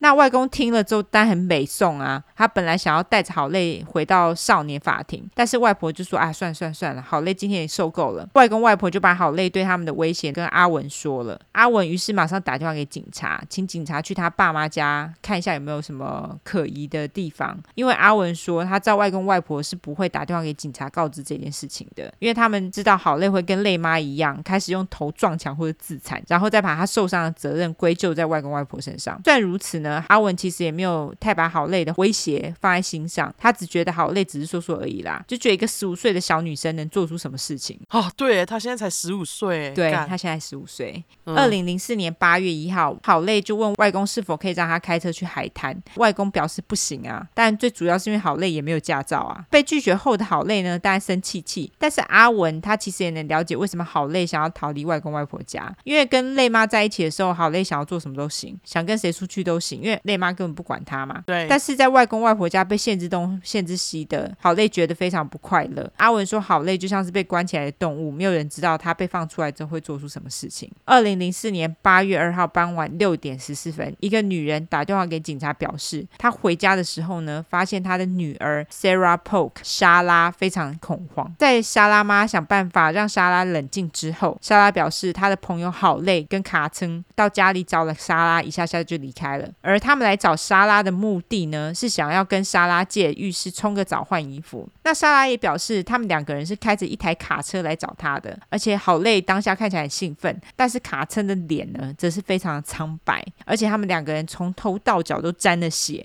莎拉看到当然就吓到啊，马上问卡车说：“你们做了什么？”就在卡车还来不及反应的时候，好累马上表示：“我们杀了外公外婆啦！”就是一派轻松的这样说。莎拉可以从卡称的脸看出来，好累不是说说而已，他说的是真的。于是莎拉马上就跟他们说，他们不能在他家冲澡，但是莎拉给了他们湿毛巾。于是好累跟卡称就在莎拉家的车道换衣服，并且用湿毛巾擦拭了身体。好累事后也表示，他在换衣服的时候才发现血已经浸湿了他的上衣跟裤子，一直到他的内衣都被沾湿了，连他的袜子还有鞋子里面都是血。God! 在他们换完衣服之后，好累跟卡称叫莎拉去看当天晚上的新闻。就在好累跟卡车两个人跳上卡车离开之后呢，莎拉妈这时候就正好回家了，所以他们就报警了嘛。莎拉其实根本就不知道好累的外公外婆是谁，也不知道他们的名字，更不知道他们住在哪边。于是警察就叫莎拉打手机给好累，问清楚外公外婆的名字。那那个手机其实是外公的手机啦。因为好累其实他并没有手机。OK，莎拉就照做了，他就跟好累说：“哎、欸，我没有看到新闻啊。”他就要好累跟他说外公外婆的名字。那好累就真的把外公外婆的名字给了莎拉。那也在这一通报警电话的十分钟之内，警察马上就抵达外公外婆家。他们也发现现场根本就是一片大屠杀的景象。啊，警长也跟媒体表示，他这二十八年以来从来没有看过这么恐怖的命案现场。接下来就跟大家说是怎么回事。好，七十四岁的外公这个时候脸是朝下趴在厨房地板上，旁边是一大滩的血。那在验尸之后呢，外公的脸上、头上和颈部总共被刺了八刀，第九刀是在胸口，最致命的一刀则是在外公的颈动脉上。哦，难怪会被喷的全身都是血。对，那七十三岁的外婆则是脸朝上躺在地下室楼梯的底部，她的头部、颈部、胸部、腹部跟上背部总共被刺了二十四刀，有的刀伤非常深又很宽，在外婆的心脏部位有一个非常深的伤，而且很明显是凶手用刀一直不停的重复在那个地方一直刺一次这样。看，当然发生这么可怕的事情，警察当然想要努力了解到底是啥小，但是好累跟卡称的故事呢，其实不是很一致啦。我们先从好累的故事讲起。好，好累表示，八月一号的晚上约十一点左右，卡称偷溜进了外公外婆家的地下室，就是他房间啦。他跟好累相处了几个小时之后，好累接到到了一个药头的电话，那个药头叫做 Calvin Lawson，就叫卡位。卡位四十才，但郝蕾是透过累妈认识这个药头的。卡位就问郝蕾有没有空，要不要一起玩？郝蕾当然就说 OK 啊。于是卡位就跑到外公外婆家接郝蕾跟卡称，并且把两人带回他的公寓。这个时候，郝蕾跟卡称想要一些大麻，但是他们两个没有钱，所以郝蕾就表示他可以用打炮跟卡位换一些大麻。啊，卡位也表示 OK，而且给郝蕾一支大麻卷烟。卡位其实在这个大麻卷烟里面偷加料，偷加了 crack 来让好累嗨。至于 crack 是什么呢？我查了一下，中文翻快克骨科碱，总之就是一种非常容易上瘾的毒品啦。而且因为它要使用那个铝箔纸加热，会产生那种噼啪噼啪的声音，所以才叫 crack。哦，crack 就是形容声音的嘛。OK，就是一个会让你嗨的东西，但是不是那种好的嗨，不是像大麻嗨，而是那种毒品嗨。嗯，两个人就因此发生了关系。那因为当时好累才十五岁，所以这个卡位其实就是犯了性侵未成年少女罪啦。对，而且还用药，所以算是迷奸的好累。接着卡位好累、卡称三人就一起把那个加了料的大麻卷烟给抽完了。这个时候是八月二号早上五点多，好累说他必须要回家了，不然外公外婆起床发现他不在就糟糕了。但是卡位认为他们两个太嗨了，觉得这样子回去不好吧，最好待着比较好。但是好累就苦苦哀求卡位让他们回去，卡位就只好把两个人载回了外公外婆家。那这个时候是约早上五点半左右，然后好累跟卡称就偷溜回地下室。接下来几个小时，他们两个都不是在听音乐，就是偷溜出去抽烟这样子。OK，到了当天下午，他们两个人因为抽了那个加料的大麻卷烟的关系，开始觉得焦躁而且恐慌。这就是跟大家说，来路不明的卷烟不要乱抽，要抽自己卷。真的，对，真的，尤其是美国，真的很可怕。人家递给你的真的是不要，嘿，对，还是自己带自己的最好。对，于是卡车呢，他本来想要卷支大麻烟来冷静一下，但是他们手边的大麻不够卷一支烟，于是好累就打电话给他的一个朋友，叫那个朋友来载他们两个，因为好累觉得他们两个必须要。出去透透气，冷静一下。但是那个朋友因为当下无法载他们，所以卡森就说：“那我们偷外公的卡车就好啦，我们就可以出去透气啦。”但是好累就回卡森说：“我们必须得把外公杀了，才有办法开他的车啊。”啊！虽然好累事后表示他当下只是开玩笑的，殊不知后来却成真。在好累说了这一番话之后呢，卡森于是说：“那我们就用台灯打外公外婆的头啊！”但是好累就表示说：“这样他们只会昏过去，一下下就醒来了。”接着卡森就打了电话给他的一个朋友，叫做 Samantha。小曼问他要从哪边才能弄到枪，小曼当然觉得奇怪啊，就问卡森说，你要枪干嘛？卡森跟他说哦，他要处理一些事情啦。但是小曼就开玩笑的问她的男朋友 Mark 马克是否知道要去哪里弄到枪。马克就把电话抢过来问卡森说，哎，你干嘛那么想要枪？但是卡森只是一直问说到底要去哪边弄枪啦。大概问六七遍之后，就是不肯说他要那个枪干嘛。马克后来就觉得啊，他不说无趣，就把电话还给小曼。电话另一头的卡森呢，则表示他很害怕，他可能会因为谋杀去坐牢之类的。小曼于是跟卡森说：“你不要做傻事。”卡森跟小曼说了再见之后就挂了电话。OK，接着卡卡琛跟郝蕾提议说用刀杀了外公外婆。郝蕾觉得这个主意真是好极了，于是他就走到厨房拿了最大把菜刀。郝蕾接着说，卡琛拿刀在郝蕾的床上戳了几下来测试刀到底利不利。接着卡琛就在墙上拿下一幅画，把画放在床上，然后再度用那幅画来测试刀。两个人对于刀都觉得很满意之后，郝蕾就在他手臂上写下了 to do list，也就是条列下他们必须要做的事情。他写了钥匙、杀人、钱、珠宝。接着两人就把他们手边最后一点的大麻给抽完了，目的是要用那个大麻味啊来引诱外公外婆来到地下室。当两个人听到外公外婆的脚步声之后呢，卡森就躲到床底下，好累则将刀插在他背后的腰带上。这个时候，外公外婆敲了好累的门，但是他们并没有谴责好累抽大麻的事情，反而是跟好累说，外婆等要拿一下衣柜里面的行李箱，因为外婆打算去夏威夷玩。当外公在衣柜里面找行李箱的时候，外婆则是站在离郝累带一两公尺处。接着，郝累就把刀子拿出来。当外婆转身背对郝累的时候，郝累就闭着眼睛往外婆的背上刺去，总共刺了三刀。外婆当然就开始尖叫嘛。外公听到就转身看是怎么回事。这个时候，郝累把眼睛张开，把刀子拔出，看到外公往他这边跑来，外公就往郝累的下巴一拳挥过去。郝累当下觉得下巴麻麻的。接下来，外公外婆就把郝累压在床上，于是郝累就拿着刀往外公的胸口刺去，然后大声叫卡琛帮他。卡琛这个时候就从床下爬了出来。外公外婆看到之后呢，就咒骂卡琛一番。外公出了房门，往楼梯跑去。这个时候，卡琛就叫郝蕾把刀子给他，然后叫他赶快追过去。但是郝蕾只是站在那边。于是卡琛又向郝蕾再继续大叫说：“快点追过去啊！”但是郝蕾却一动也不动。卡琛就继续说：“他会打九一一报警呢。”这时候郝蕾才回神，赶快把刀子给卡琛，然后沿着楼梯往楼上跑去。一上楼到了厨房之后，郝蕾就看到外公的手里拿着电话。好累一个箭步过去，就把电话线给拔掉了。外公接着拿起另外一把刀，好累扑过去把刀子抢了过来。这个时候的卡琛已经从地下室上楼了。这个时候外公拿了一个咖啡杯往好累跟卡琛的地方丢去，但是没有丢中，所以咖啡杯就击中了卡琛头后方的墙。接着好累再把眼睛闭上，很快的往外公刺过去。外公回击，然后好累最后刺中了外公的颈动脉。这个时候好累就觉得好像是有人拿一桶热水往身上倒。接着好累睁开了眼睛，看着外公就这样蹒跚的走着，最后就倒在厨房的地上。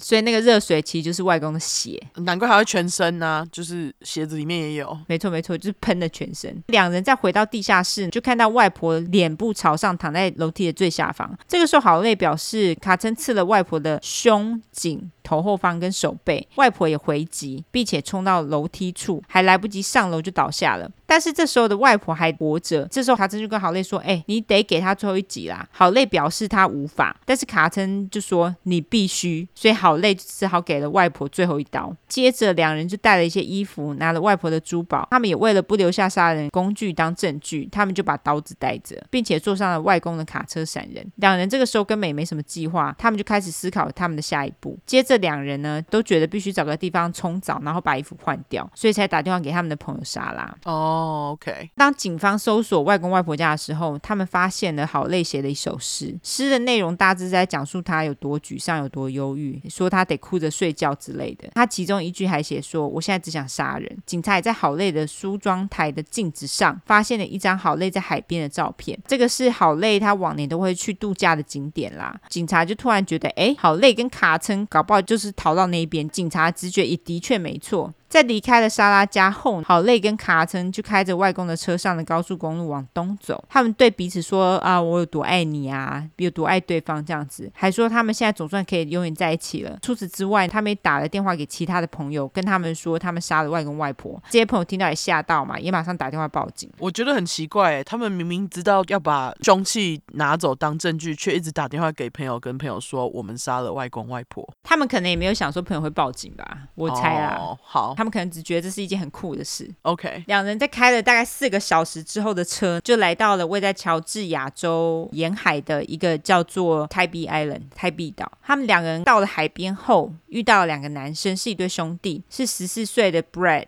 跟二十二岁的 Brian，我就叫他们小布跟大布。他们两人就问大布说有没有烟可以挡一下，并且问说他们两个人要去哪。大布就说哦，我们要去沙滩呐、于是两个女生就问他们能不能跟着去。大布表示说哎，没问题啊。于是好累跟卡琛把卡车停在附近，他们四个人就一起往沙滩去。大布说当下好累跟卡琛看起来有点怪怪的，问他们事情他们会把头低下，然后也不回答。而且他们两个人还会一直讲悄悄话。在前往沙滩的路上，好累跟卡琛就问兄兄弟俩哪边可以当珠宝。那兄弟俩就说：“哦，我们不知道。”哎，他们两个也是当天才搬到这边的，所以对这区不是很熟啦。接着，好累跟卡琛就跟兄弟俩说，他们没有钱，是不是可以到他们家住一晚？虽然说大小布觉得很奇怪，但是还是人很好，说好，并且问两个女生是否想要把卡车开到他们家。但是好累跟卡琛马上就说不要。兄弟俩后来跟。他们的妈妈询问说：“是否可以让两个女生住一晚？”布妈当然觉得莫名其妙啊，马上拒绝。但是没多久，布妈觉得他们两个大概是离家出走的女生呐、啊，觉得他们很可怜，就答应了。觉得反正是帮他们一把，让他们住一晚没关系。在跟这两个女生聊天的过程当中，他们曾经跟大布承认说卡车是偷的，并且要求大布帮他们把卡车处理掉。但是大布又不是白痴，当然说不要啊。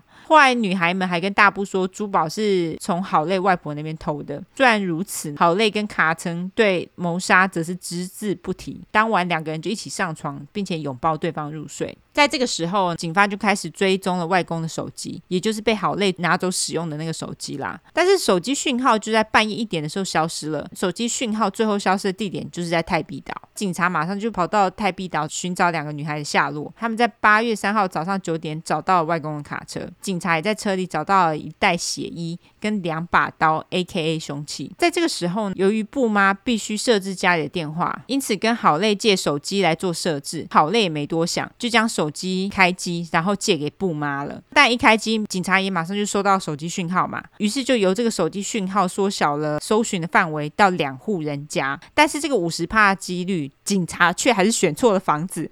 他们带了二十五名带有武器的警员破门而入，但没有找到逃亡的好累跟卡称啊，因为选错家了嘛，所以警察就赶快赶紧跑到另外一家，也就是布妈家。于是警察就在当天下午两点逮捕了好累跟卡琛。据说在逮捕郝蕾跟卡琛的时候，他们两个人的裤子口袋里面都插着刀子。你当然会想说，刀子哪来的？凶器不是都留在车子里面吗？原来他们是偷了布妈的刀子。所以警察事后猜测，郝蕾跟卡琛可能计划要抢劫、谋杀大小布跟布妈。除此之外，郝蕾这个肖博还在被捕的时候嘲笑二十五个带着武器的警员们。警察形容郝蕾非常冷酷而且自大。咨询郝蕾的警察也表示，郝蕾是他咨询过最冷。酷也最无情的犯人，在嘲笑完远景之后，好累还试图要挣脱手铐，于是警察就把膝盖压在他的背上，并且跟好累说：“你现在可不是在跟你外婆打架哦。”这个时候，远景才发现好累的手臂上写的清单，也就是钥匙、杀人。钱跟珠宝，两人被带到警察局之后，卡琛其实是非常配合的，他把所有的事情都跟警察说了。那卡琛版本八月二号那天到底发生了什么事情？如下：他说八月一号当晚，卡琛跟平常一样偷溜进好累位在地下室的房间嘛。那他们后来也的确去了药头卡位家，而且也抽了加料的卷烟，然后再回到外公外婆家。八月二号下午，卡琛把这些东西收一收，因为他很想要离开。他对于这样子一直偷偷摸摸，觉得非常厌倦。而且他怕他的假释官会找他麻烦，因为他现在还在假释期间。对，对于好累跟他外公外婆之间的争吵，他也觉得非常受不了。但是好累这个时候就求卡琛不要离开，卡琛当然就是也只好留下。但是卡琛还是觉得非常想离开，所以卡琛跟好累说，他们应该偷外公的卡车，然后一起离开。但是好累却回卡琛，我只想要杀了他们。卡琛这个时候就一笑置之，因为他觉得好累是开玩笑。卡琛声称呢，一直到谋杀发生之前，他都觉得郝那只是。玩笑话。在好累拿了刀之后，卡称就藏在床底下。接着好累就引诱外婆进入地下室。等到好累跟外婆开始争吵，外公这时候听到争吵声音，也来到地下室一探究竟。于是外公外婆就一起把郝蕾压在床上。郝蕾开始大叫卡森帮忙。这时候的卡森其实非常害怕，所以他一动也不动。但是由于郝蕾一直呼喊他的名字，卡森最后只好爬出了床底。一出来，他就看到郝蕾正在戳外婆，而外公外婆两个人也试图想要把郝蕾的刀子夺过来，这个时候的卡称大声的说：“大家停止啊！”但是另外三个人只是一直看着卡称。这个时候的好累还是被压制在床上，而好累开始尖叫说他没有办法呼吸了，然后叫卡称把外婆拉开。接着卡称就承认他的确戳了外婆的手臂跟后脑，但是卡称表示他并没有把外婆给杀了。好累于是追着逃上楼的外公，接着卡称就听到楼上一阵叫嚣，他就想说到底是发生什么事情，他就上楼去看。当卡称走进厨房的时候，外公朝他丢了一只咖啡杯，卡称就躲开了嘛，咖啡杯就打在他后面的墙上。当卡称再度看向外公跟好累的时候，好累已经再度朝外公的颈部戳了一刀，接着外公就倒在地上死了。好累跟卡称回到地下室，看到倒在楼梯底部的外婆，卡称跟好累说外婆还在呼吸耶，卡称就表示我们把外婆留着，然后直接离开。但是好累想要给外婆最后一击，于是好累就拿着刀子朝外婆的肚子戳过去，但是好累看起来非常吃力，然后好累就说这个婊子太肥了，刀子进不去，干，所以他就决定换地方戳，他就往外婆胸部心脏的所在处戳过去。接着卡称跟好累拿了一些换洗衣物、珠宝还有现金就跑了。跑到莎拉家换衣服后，就往泰碧岛的方向去。据卡称说，一路上好累，一副轻松自在、什么都没发生的模样。卡称这个时候则跟好累说，他们一辈子都得待在监狱里了。但是这个时候好累却一直否认，表示他们才不会在监狱里面待一辈子嘞。如果是真的的话，他也太天真了吧？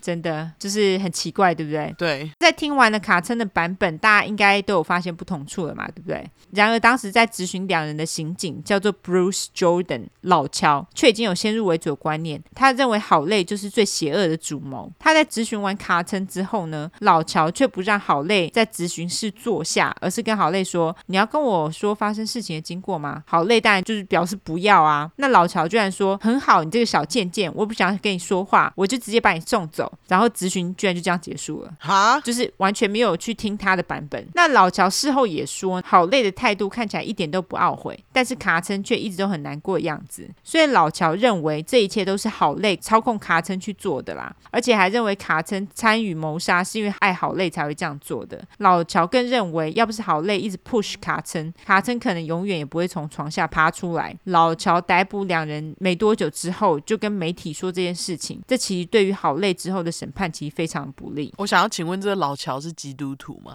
他八成是，应该九成是。他们两人在送回案发所在的警局之后呢，便被以两个恶意谋杀、两个重罪谋杀以及持武器抢劫起诉。他们也被当作成年人来审判啦。但是因为他们其实都未成年，所以是不能判死刑的。在运送两个人途中，卡称一直哭着说他没有办法去除血的味道，还表示他每五分钟就会闻到血的味道。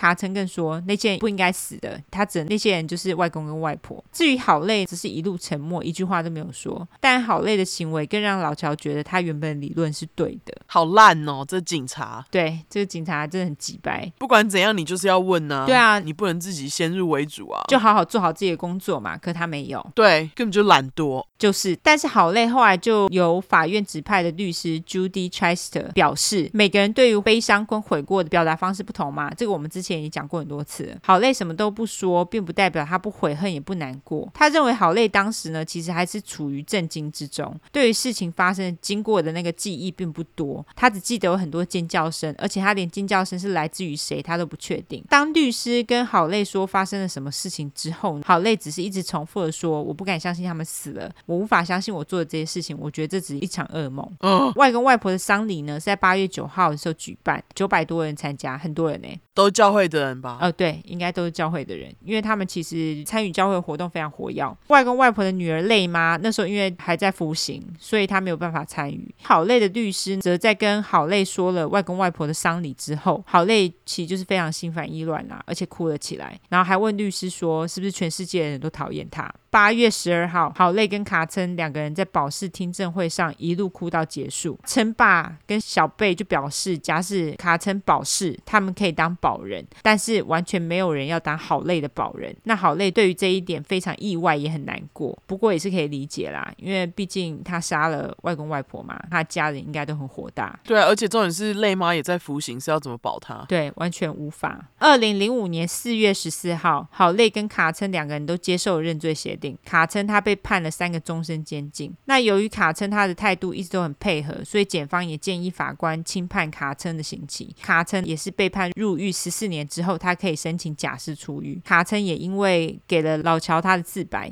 所以他不需要再给法官自白书。而好累则是需要给法官自白书，因为他当初根本完全没有被质询嘛。对，好累也承认他在犯案之前的确有想要杀死外公外婆的想法。那法官就问好累说：“你为什么想要杀了他们？他们看起来没有对你做什么啊？”只是想要好好的抚养你啊，好累他原本感觉就是有难言之隐，什么都不肯说。但是过了一会，最终才说，这就只有家人才知道。他说我外婆之前常常对我叫嚣，而且说了很多机掰话，还讲说他让我待在他们家，只是因为这样子我就不会被家扶机构带走了。我十岁的时候，外婆还叫我 slut 荡妇，至于我外公则会打我。他这样跟法官说，法官就继续问郝蕾说：“那就是你杀了他们的原因吗？”但是郝蕾就说：“不是，我做这个是为了卡称，这样子我们就可以在一起了。”那在郝蕾被判刑之后呢？郝蕾跟他的律师说，他也不知道为什么他要杀了外公外婆，他只知道他在戳了外婆第一刀之后，他就无法停止了。他觉得有一股力量占有了他。法官后来也问郝蕾，觉得谋杀外公外婆服刑二十年，他觉得这样子是否 OK？郝蕾就说不。法官就问他说，那你觉得应该要怎么做呢？郝蕾就说，我觉得我应该要死。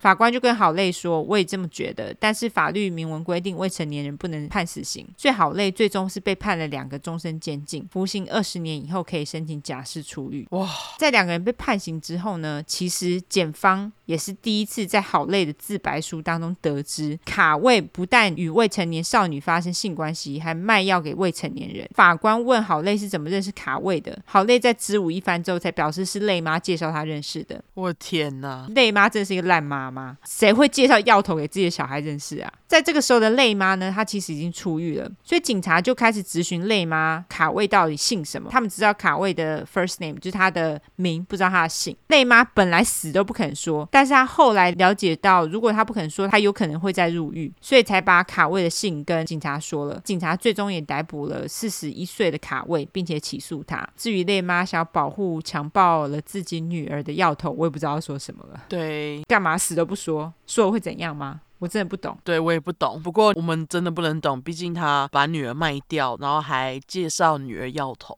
这到底能说什么？对，他超级莫名其妙。可是呢，在二零零五年十月，却由于证据不足，卡位就被释放，所以他也没有服刑干嘛的。好累跟卡称两人在被判刑前呢，是被禁止互相往来的。但是在判刑之后，二零零五年十月，卡称表示他们两个人还是有信件往来，但是他已经没有再跟郝蕾交往了，因为他觉得郝丽现在脑子有问题。他还说：“我永远都会爱着他，但是对他的感觉已经消失了。”他们的往来后来也渐渐的越来越不频繁，慢慢的就慢下来了。对，卡称他后来接受了至少得在监狱里面待十四年的这个事实，开始他的新生活。他在监狱里面也拿到了 GED，我们之前就讲过是什么了，就是那种高中毕业证明啦。据说卡称在监狱里面的生活也还不错，因为他年纪很小嘛，所以监狱里面有一些年纪比较大的囚犯就会保护他，让卡称在监监狱里面不会遭受到其他人的骚扰。卡称其实也从来都没有上诉过，诶，他在二零一九年得到了假释出狱的机会，但是就被驳回了，所以他现在还在监狱里面。哦，至于好累呢，他也拿到了高中毕业证明，而且他在二零一二年提出了上诉，但是他的上诉其实一直都没有什么结果，就是不了了之啦。嘿，至于现在的好累是三十四岁，卡称三十五岁。两个人都还在服刑。你算的数字对吗？因为他不是一九八九年生的吗？我看一下，一九八九年。你说卡称吗？卡称是一九八八，然后好累不是一九八九吗？对啊，三十四跟。那所以一个是三十三，一个是三十四，因为今年是二零二二年。哦，好，那就三十三跟三十四岁。对，好，他们现在还在服刑啦。对，因为有一个跟我同年，我想说没有没有，我还没到那里。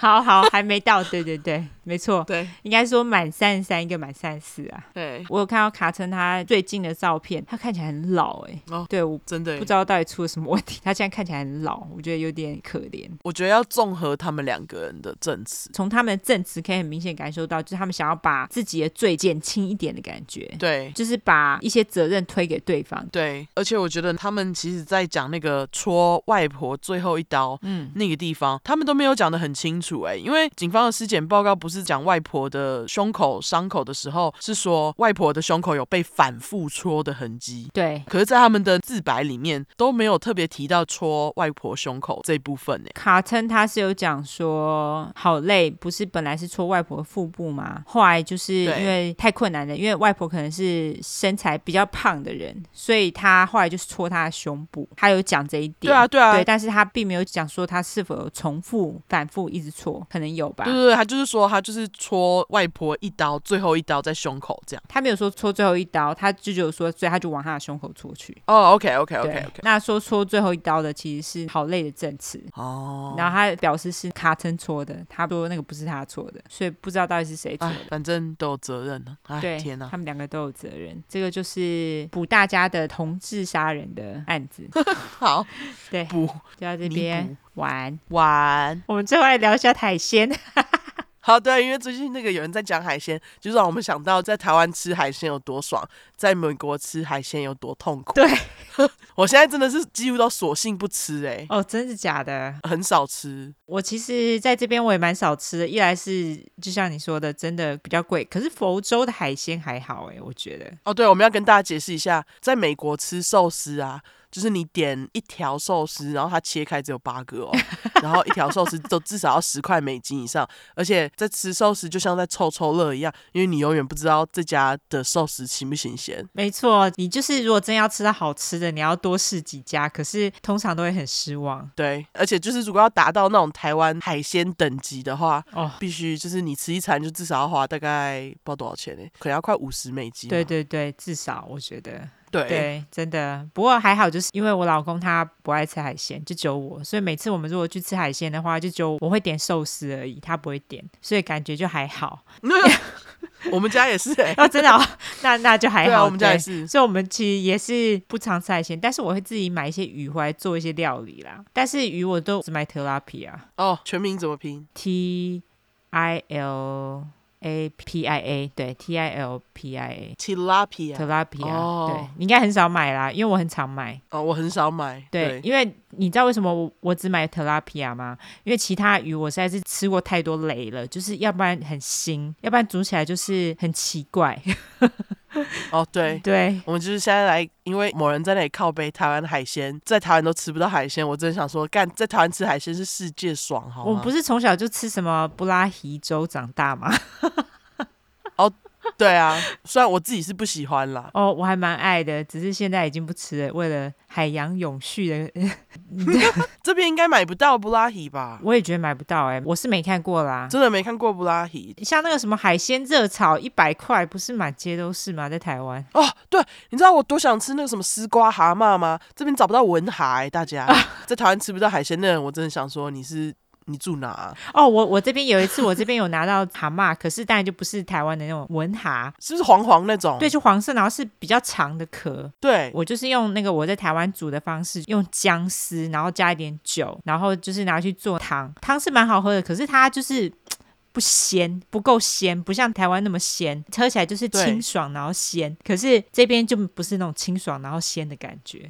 对，我我不知道怎么讲，那种蛤蟆吃起来就是不一样，对，好像比较硬，没有文蛤这么对对对对对对对，没错没错，exactly 就是这样子。美国也几乎找不到蚬，因为在台湾我妈其实超常煮蚬汤的。你说是那种小的那种蛤蟆吗？还是那种大的？小的小的，就是它是小的，嗯嗯嗯，然后。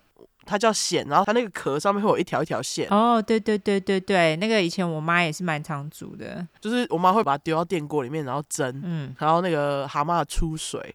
就会变得超级好喝。对，真的没办法，这边真的要吃那种东西很困难呢。我觉得美国真的很难找到那种东西。我觉得佛州比较好找，是因为佛州因为它是一个像半岛一样嘛，然后它这边其实蛮多人会去钓鱼干嘛的，嗯、还是会有。可是它的鱼种就是跟台湾不一样嘛。对，有些我们习惯吃的东西这边就没有，而且不知道为什么感觉没有那么新鲜，有可能是因为我们是在佛州的中部，不是在靠海啦。哦，靠海可能会好一点。点，但是我们在中部还是会吃到海鲜，只是海鲜就感觉没有那么新鲜这样子。其实我们这边也算是离海很近，我们离海边才一个小时，然后这边的人也很爱捕鱼。可是我就觉得说，即使他们在标榜新鲜，都没有我们在台湾吃的好吃。没错，就是这边的餐厅的海鲜等级真的没有办法跟台湾比，我很少吃到可以比的。台湾的海鲜料理真的太棒了。对，真的真心，我真的就是只会在台湾吃生鱼片。所以那某女星在讲这些话，我真的不知道她到底是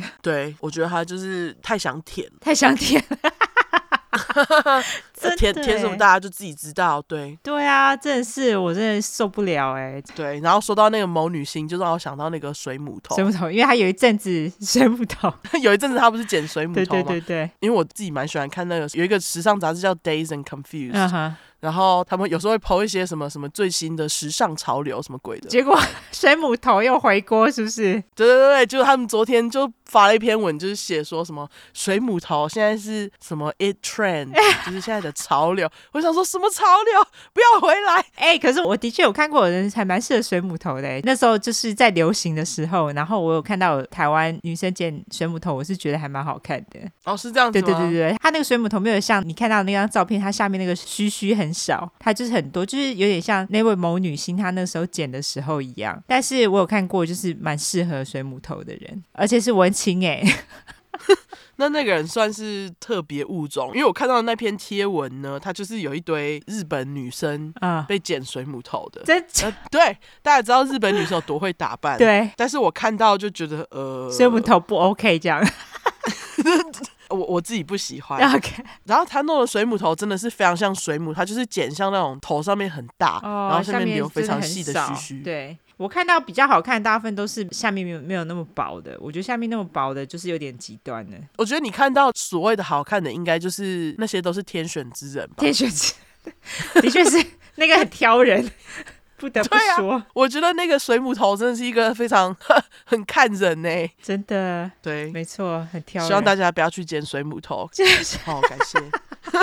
但是如果你要剪的是你的自由，没有啦。如果你剪了，呃，那个祝你好看，好不好？对，祝你是天选之人，就这样。我要笑死。我们的结尾很没重点，所以我们请尤兰德来讲一下他最近养小孩养的如何。好啦，好烦哦！我女儿大概快要三个月了吧？啊，哦，对，是哎，对，她明天明天就三个月，哎，没有啦，已经三个月了。今天是九月八号，对对对，就是明天就是正式，因为她是六月九号生的嘛，所以九月九号就是正式要进入第四个月。啊，对，实在是好累哦，育儿 还没有比较轻松吗？现在啊。本来每次都会觉得轻松一点，但是觉得他是那种就是体质比较敏感的小孩，就是他很容易会惊醒的那一种，所以就变成说他很难睡，哦、你知道吗？你说他浅眠就对了。其实我是听说婴儿本来就都很浅眠，但是哦像我们不是有一个比利时听众，他小孩跟我差不多时候生，他说他的小孩居然两周的时候就可以从晚上八点睡到早上七点，我就觉得干哇天使哦，你羡慕是不是？我超羡慕的，好不好？我就觉得天使，你早上要怎么闹，我给你闹；晚上好好给我睡 啊。Remy 晚上无法，他最长最长睡到四个小时，那个我就已经谢天谢地了。但是他大部分大概睡两到三个小时就醒来，哈，所以他到现在还没有一个就是连续八小时的睡眠过，完全没有。完全没有，而且他有时候睡得比较好的时候是早上，所以我就觉得有点困扰。然后，而且你知道，重点是他入睡的时间呐、我们最近想要调他入睡时间，因为你看刚刚那个比利时听众说他女儿八点就睡了，我就想说干。Remy 为什么不八点睡？你说他是晚上八点睡，然后到早上七点醒。对，哇，天使睡觉时间呢？真的是超级天使哎，这小孩。然后我 我就想说，这到底怎么办到？然后 Remy 他是晚上一定要到，大部分都是十二点一点才入睡。就是你不管早上在那之前你让他醒多久，他就是十二点一点才入睡。你以前是夜猫子吗？我以前，你说小时候吗？对啊，好像是哎。哇。对，就像他的那个体质很敏感，然后我就想说，我跟他爸也都是体质敏感的人，我们自己能说什么呢？哦，对啊，所以他十二点一点才入睡，他有一天晚上他十一点入睡，那天我们就想说，哎，他十一点入睡，我们不知道要怎么办，你知道吗？因为怎么那么早就睡了？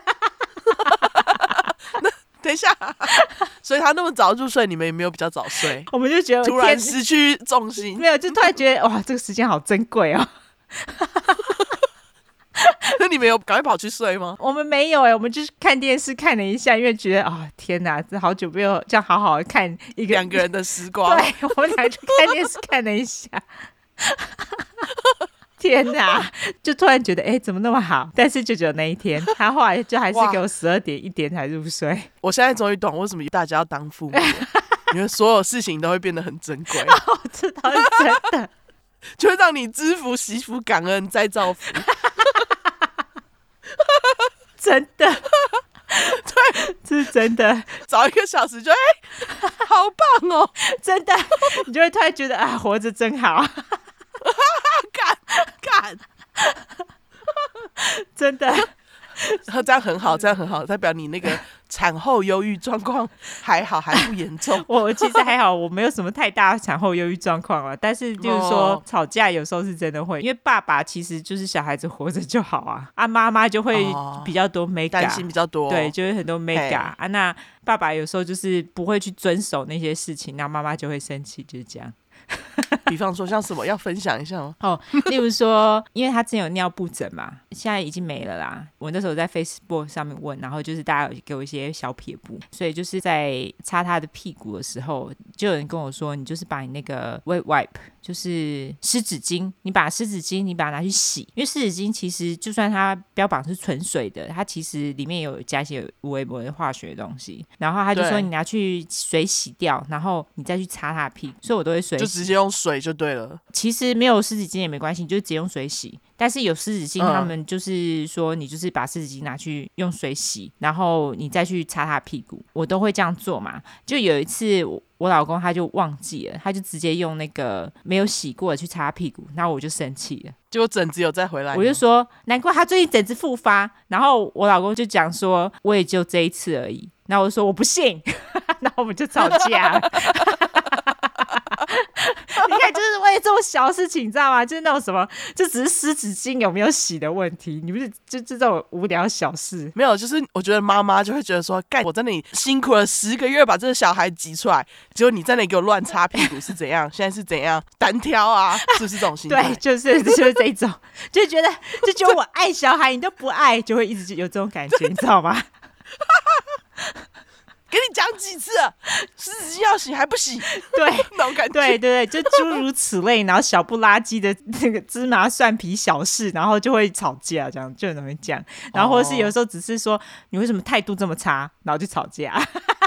什么态度这么差？对你还是对小孩都有。就是有时候就觉得你干嘛对他那么凶，或者是你对他讲话干嘛这样讲？他有凶过，他有凶过 Remy 哦。就是有时候他一直哭啊啊，然后他就是会哭不停啊。其实也不是凶，他就是说 stop，或者跟他说 shut up。哦，不行不行不行。对，我就跟他说，你干嘛对他那么凶？对啊，你干嘛对他那么凶？对，欠人家骂。然后我们就会吵架。这需要吵。对对，你自己想要小孩，不要叫人家 shut up，这真的我没办法。对，就是诸如此类的事情，所以。嗯唉，有有小孩真的是对婚姻一个很大考验。干 干，对，妈妈说话了，对，妈妈说话。所以那个大家要生小孩之前请三思。经验谈，对，小孩子三个月已经开始经验谈。没错，我相信，哎，听我们节目的妈妈很多，你们应该都心有戚戚焉吧？哦，对对对。会不会有一堆妈妈现在就开始就是跑来找你诉苦？我们家养小孩怎样的？搞不好，因为有一些妈妈已经加我 Facebook 好友了，然后每次我只要一 post 什么东西，他们就会心有戚戚焉跟我说：“嗯，对，就是这样。”蛮好的，你还有就是有一些有经验的人哦，需要哎，很需要同温层，好不好？有对，需要同温层。对，就如果真的真的真的养小孩，我一定会问一大堆问题。哦，一定的啊，因为哎，拜托我这一辈子的事哎，没办法。对，那些阿汤要改善他那个对小孩说 “stop, shut up” 的事情吗？有有有，他现在已经不会这样子，因为他是那一种，就是如果你跟他吵架，他事后会一直去想，觉得说是不是有什么地方可以改进，所以他其实一直都会去改进，所以他现在已经没有再对他这样讲了，他就。只会把我吵醒，跟我说怎么办。我无法，我什么都试过了，然后就变成我要醒来，然后去哄小孩这样。OK，没有，你知道吗？我觉得，我觉得现在就是这种小孩这么小时期啊，我觉得爸爸其实是很无用的生物哦，是吗？因为爸爸没有奶，因为我都喂母奶啦。那如果是平喂的话，爸爸就可以泡奶。可是问题是我是喂母奶，然后爸爸就是那种很无用生物，因为他没有奶嘛，所以妈妈只要把奶头塞到小孩的嘴巴里，他就停止哭泣了。可是他不行啊。他还是可以把他的奶头塞到小孩嘴巴里面。有啊，可是有还要不要而已。有毛啊，他可以剃掉啊，他剃掉，然后就给小孩吸啊。哎，下次我跟他讲。对啊，这是个好主意。他应该要贡献一下吧，贡献自己的奶头啊。哦，这倒是哈。下次来试试看。对，你今天晚上就准备好刮胡刀。不知道我女儿会不会觉得，哎，怎么有胡渣？总有点刺刺的，不喜欢。其实他试过很多次，就是我女儿试过很多次，因为她每次就是只要一哭，他们就会想要吃奶头，就是吸吮的动作对他们来说是一种抚慰嘛。对，他就想要吃，就他就是吃他的，他就是吃一下，不不不，哎，然后再吃一下，然后再，怎么那么好笑？对，他还说会想要吃哦，虽然说有毛。他还是会尝试啊，然后只是没有没有奶，他就会不爽。那你不可以就是先挤出来，然后冰在冰箱让他去喂吗？可以可以啊，可是因为我现在很懒得挤奶，所以我现在就是直接喂他。OK，你想要直接给他吃新鲜的，这样你也省一步，就是坐在那里挤奶动作就哦，省两步，挤奶还有热奶啊，挤奶还要热奶。因为放冰箱，你要给他喝还要热奶啊。哦，然后如果直接喂就不用热，就直接喂就是温的。对啊，因为就是我的体温啊。哦，对啊，对，所以就是不一样，就在这里。哦、OK，对，所以其实喂母奶还蛮方便的，只是妈妈有很多东西不能吃，很烦。例如说，不能大喝特喝酒，吃辣也是不能吃，这样、哦、很烦。对啊，啊，真的很烦呢。但是我觉得，就是我最近其实有发现，我的喝酒需求越变越少。哦，老了嘛，年纪对对，我最近就是都不太会去想酒精这件事情了。嗯，不错啊，这样可能会对你的过敏也会有一点点帮助啊。对，我过敏真的很严重。哦，那你保重。好啦，对，好，这集结尾就这样，就是没有重点闲聊。对，跟大家列个三个重点，就是吃海鲜。在美国吃海鲜、水木头，还有呃育儿养小孩，对，养小孩就是这样，没错 没错。好，那最后我们就来社交软体一下吧。好，我们的社交软体的话呢，就是脸书跟 Instagram，只要搜寻出来的出跟十块的块，后面就是 True Crime T R U E C R M E。如果只想搜寻英文的话呢，就是两次 True Crime T R U E C R M E，T R U E C R M E。没错，如果喜欢我们的话呢，就麻烦给我们五星评价加订阅。更喜欢我们的话呢，就麻烦投内喽，拜托大家多多投内，养小孩好累。对对，然后。妈妈需要那个养小孩的钱，感谢大家投内。没错哈。哦，对，然后还有我们周边厂商正在制作中，没错没错。等他们一寄出来给我们，我们就会开始准备上架的动作。没错没错。对，到时候会在 Instagram 上面公布，再麻烦大家注意一下。对，如果想买帽子的人，没错，感谢大家喽。好，对，那就这样，今天就到这边，拜拜。拜拜。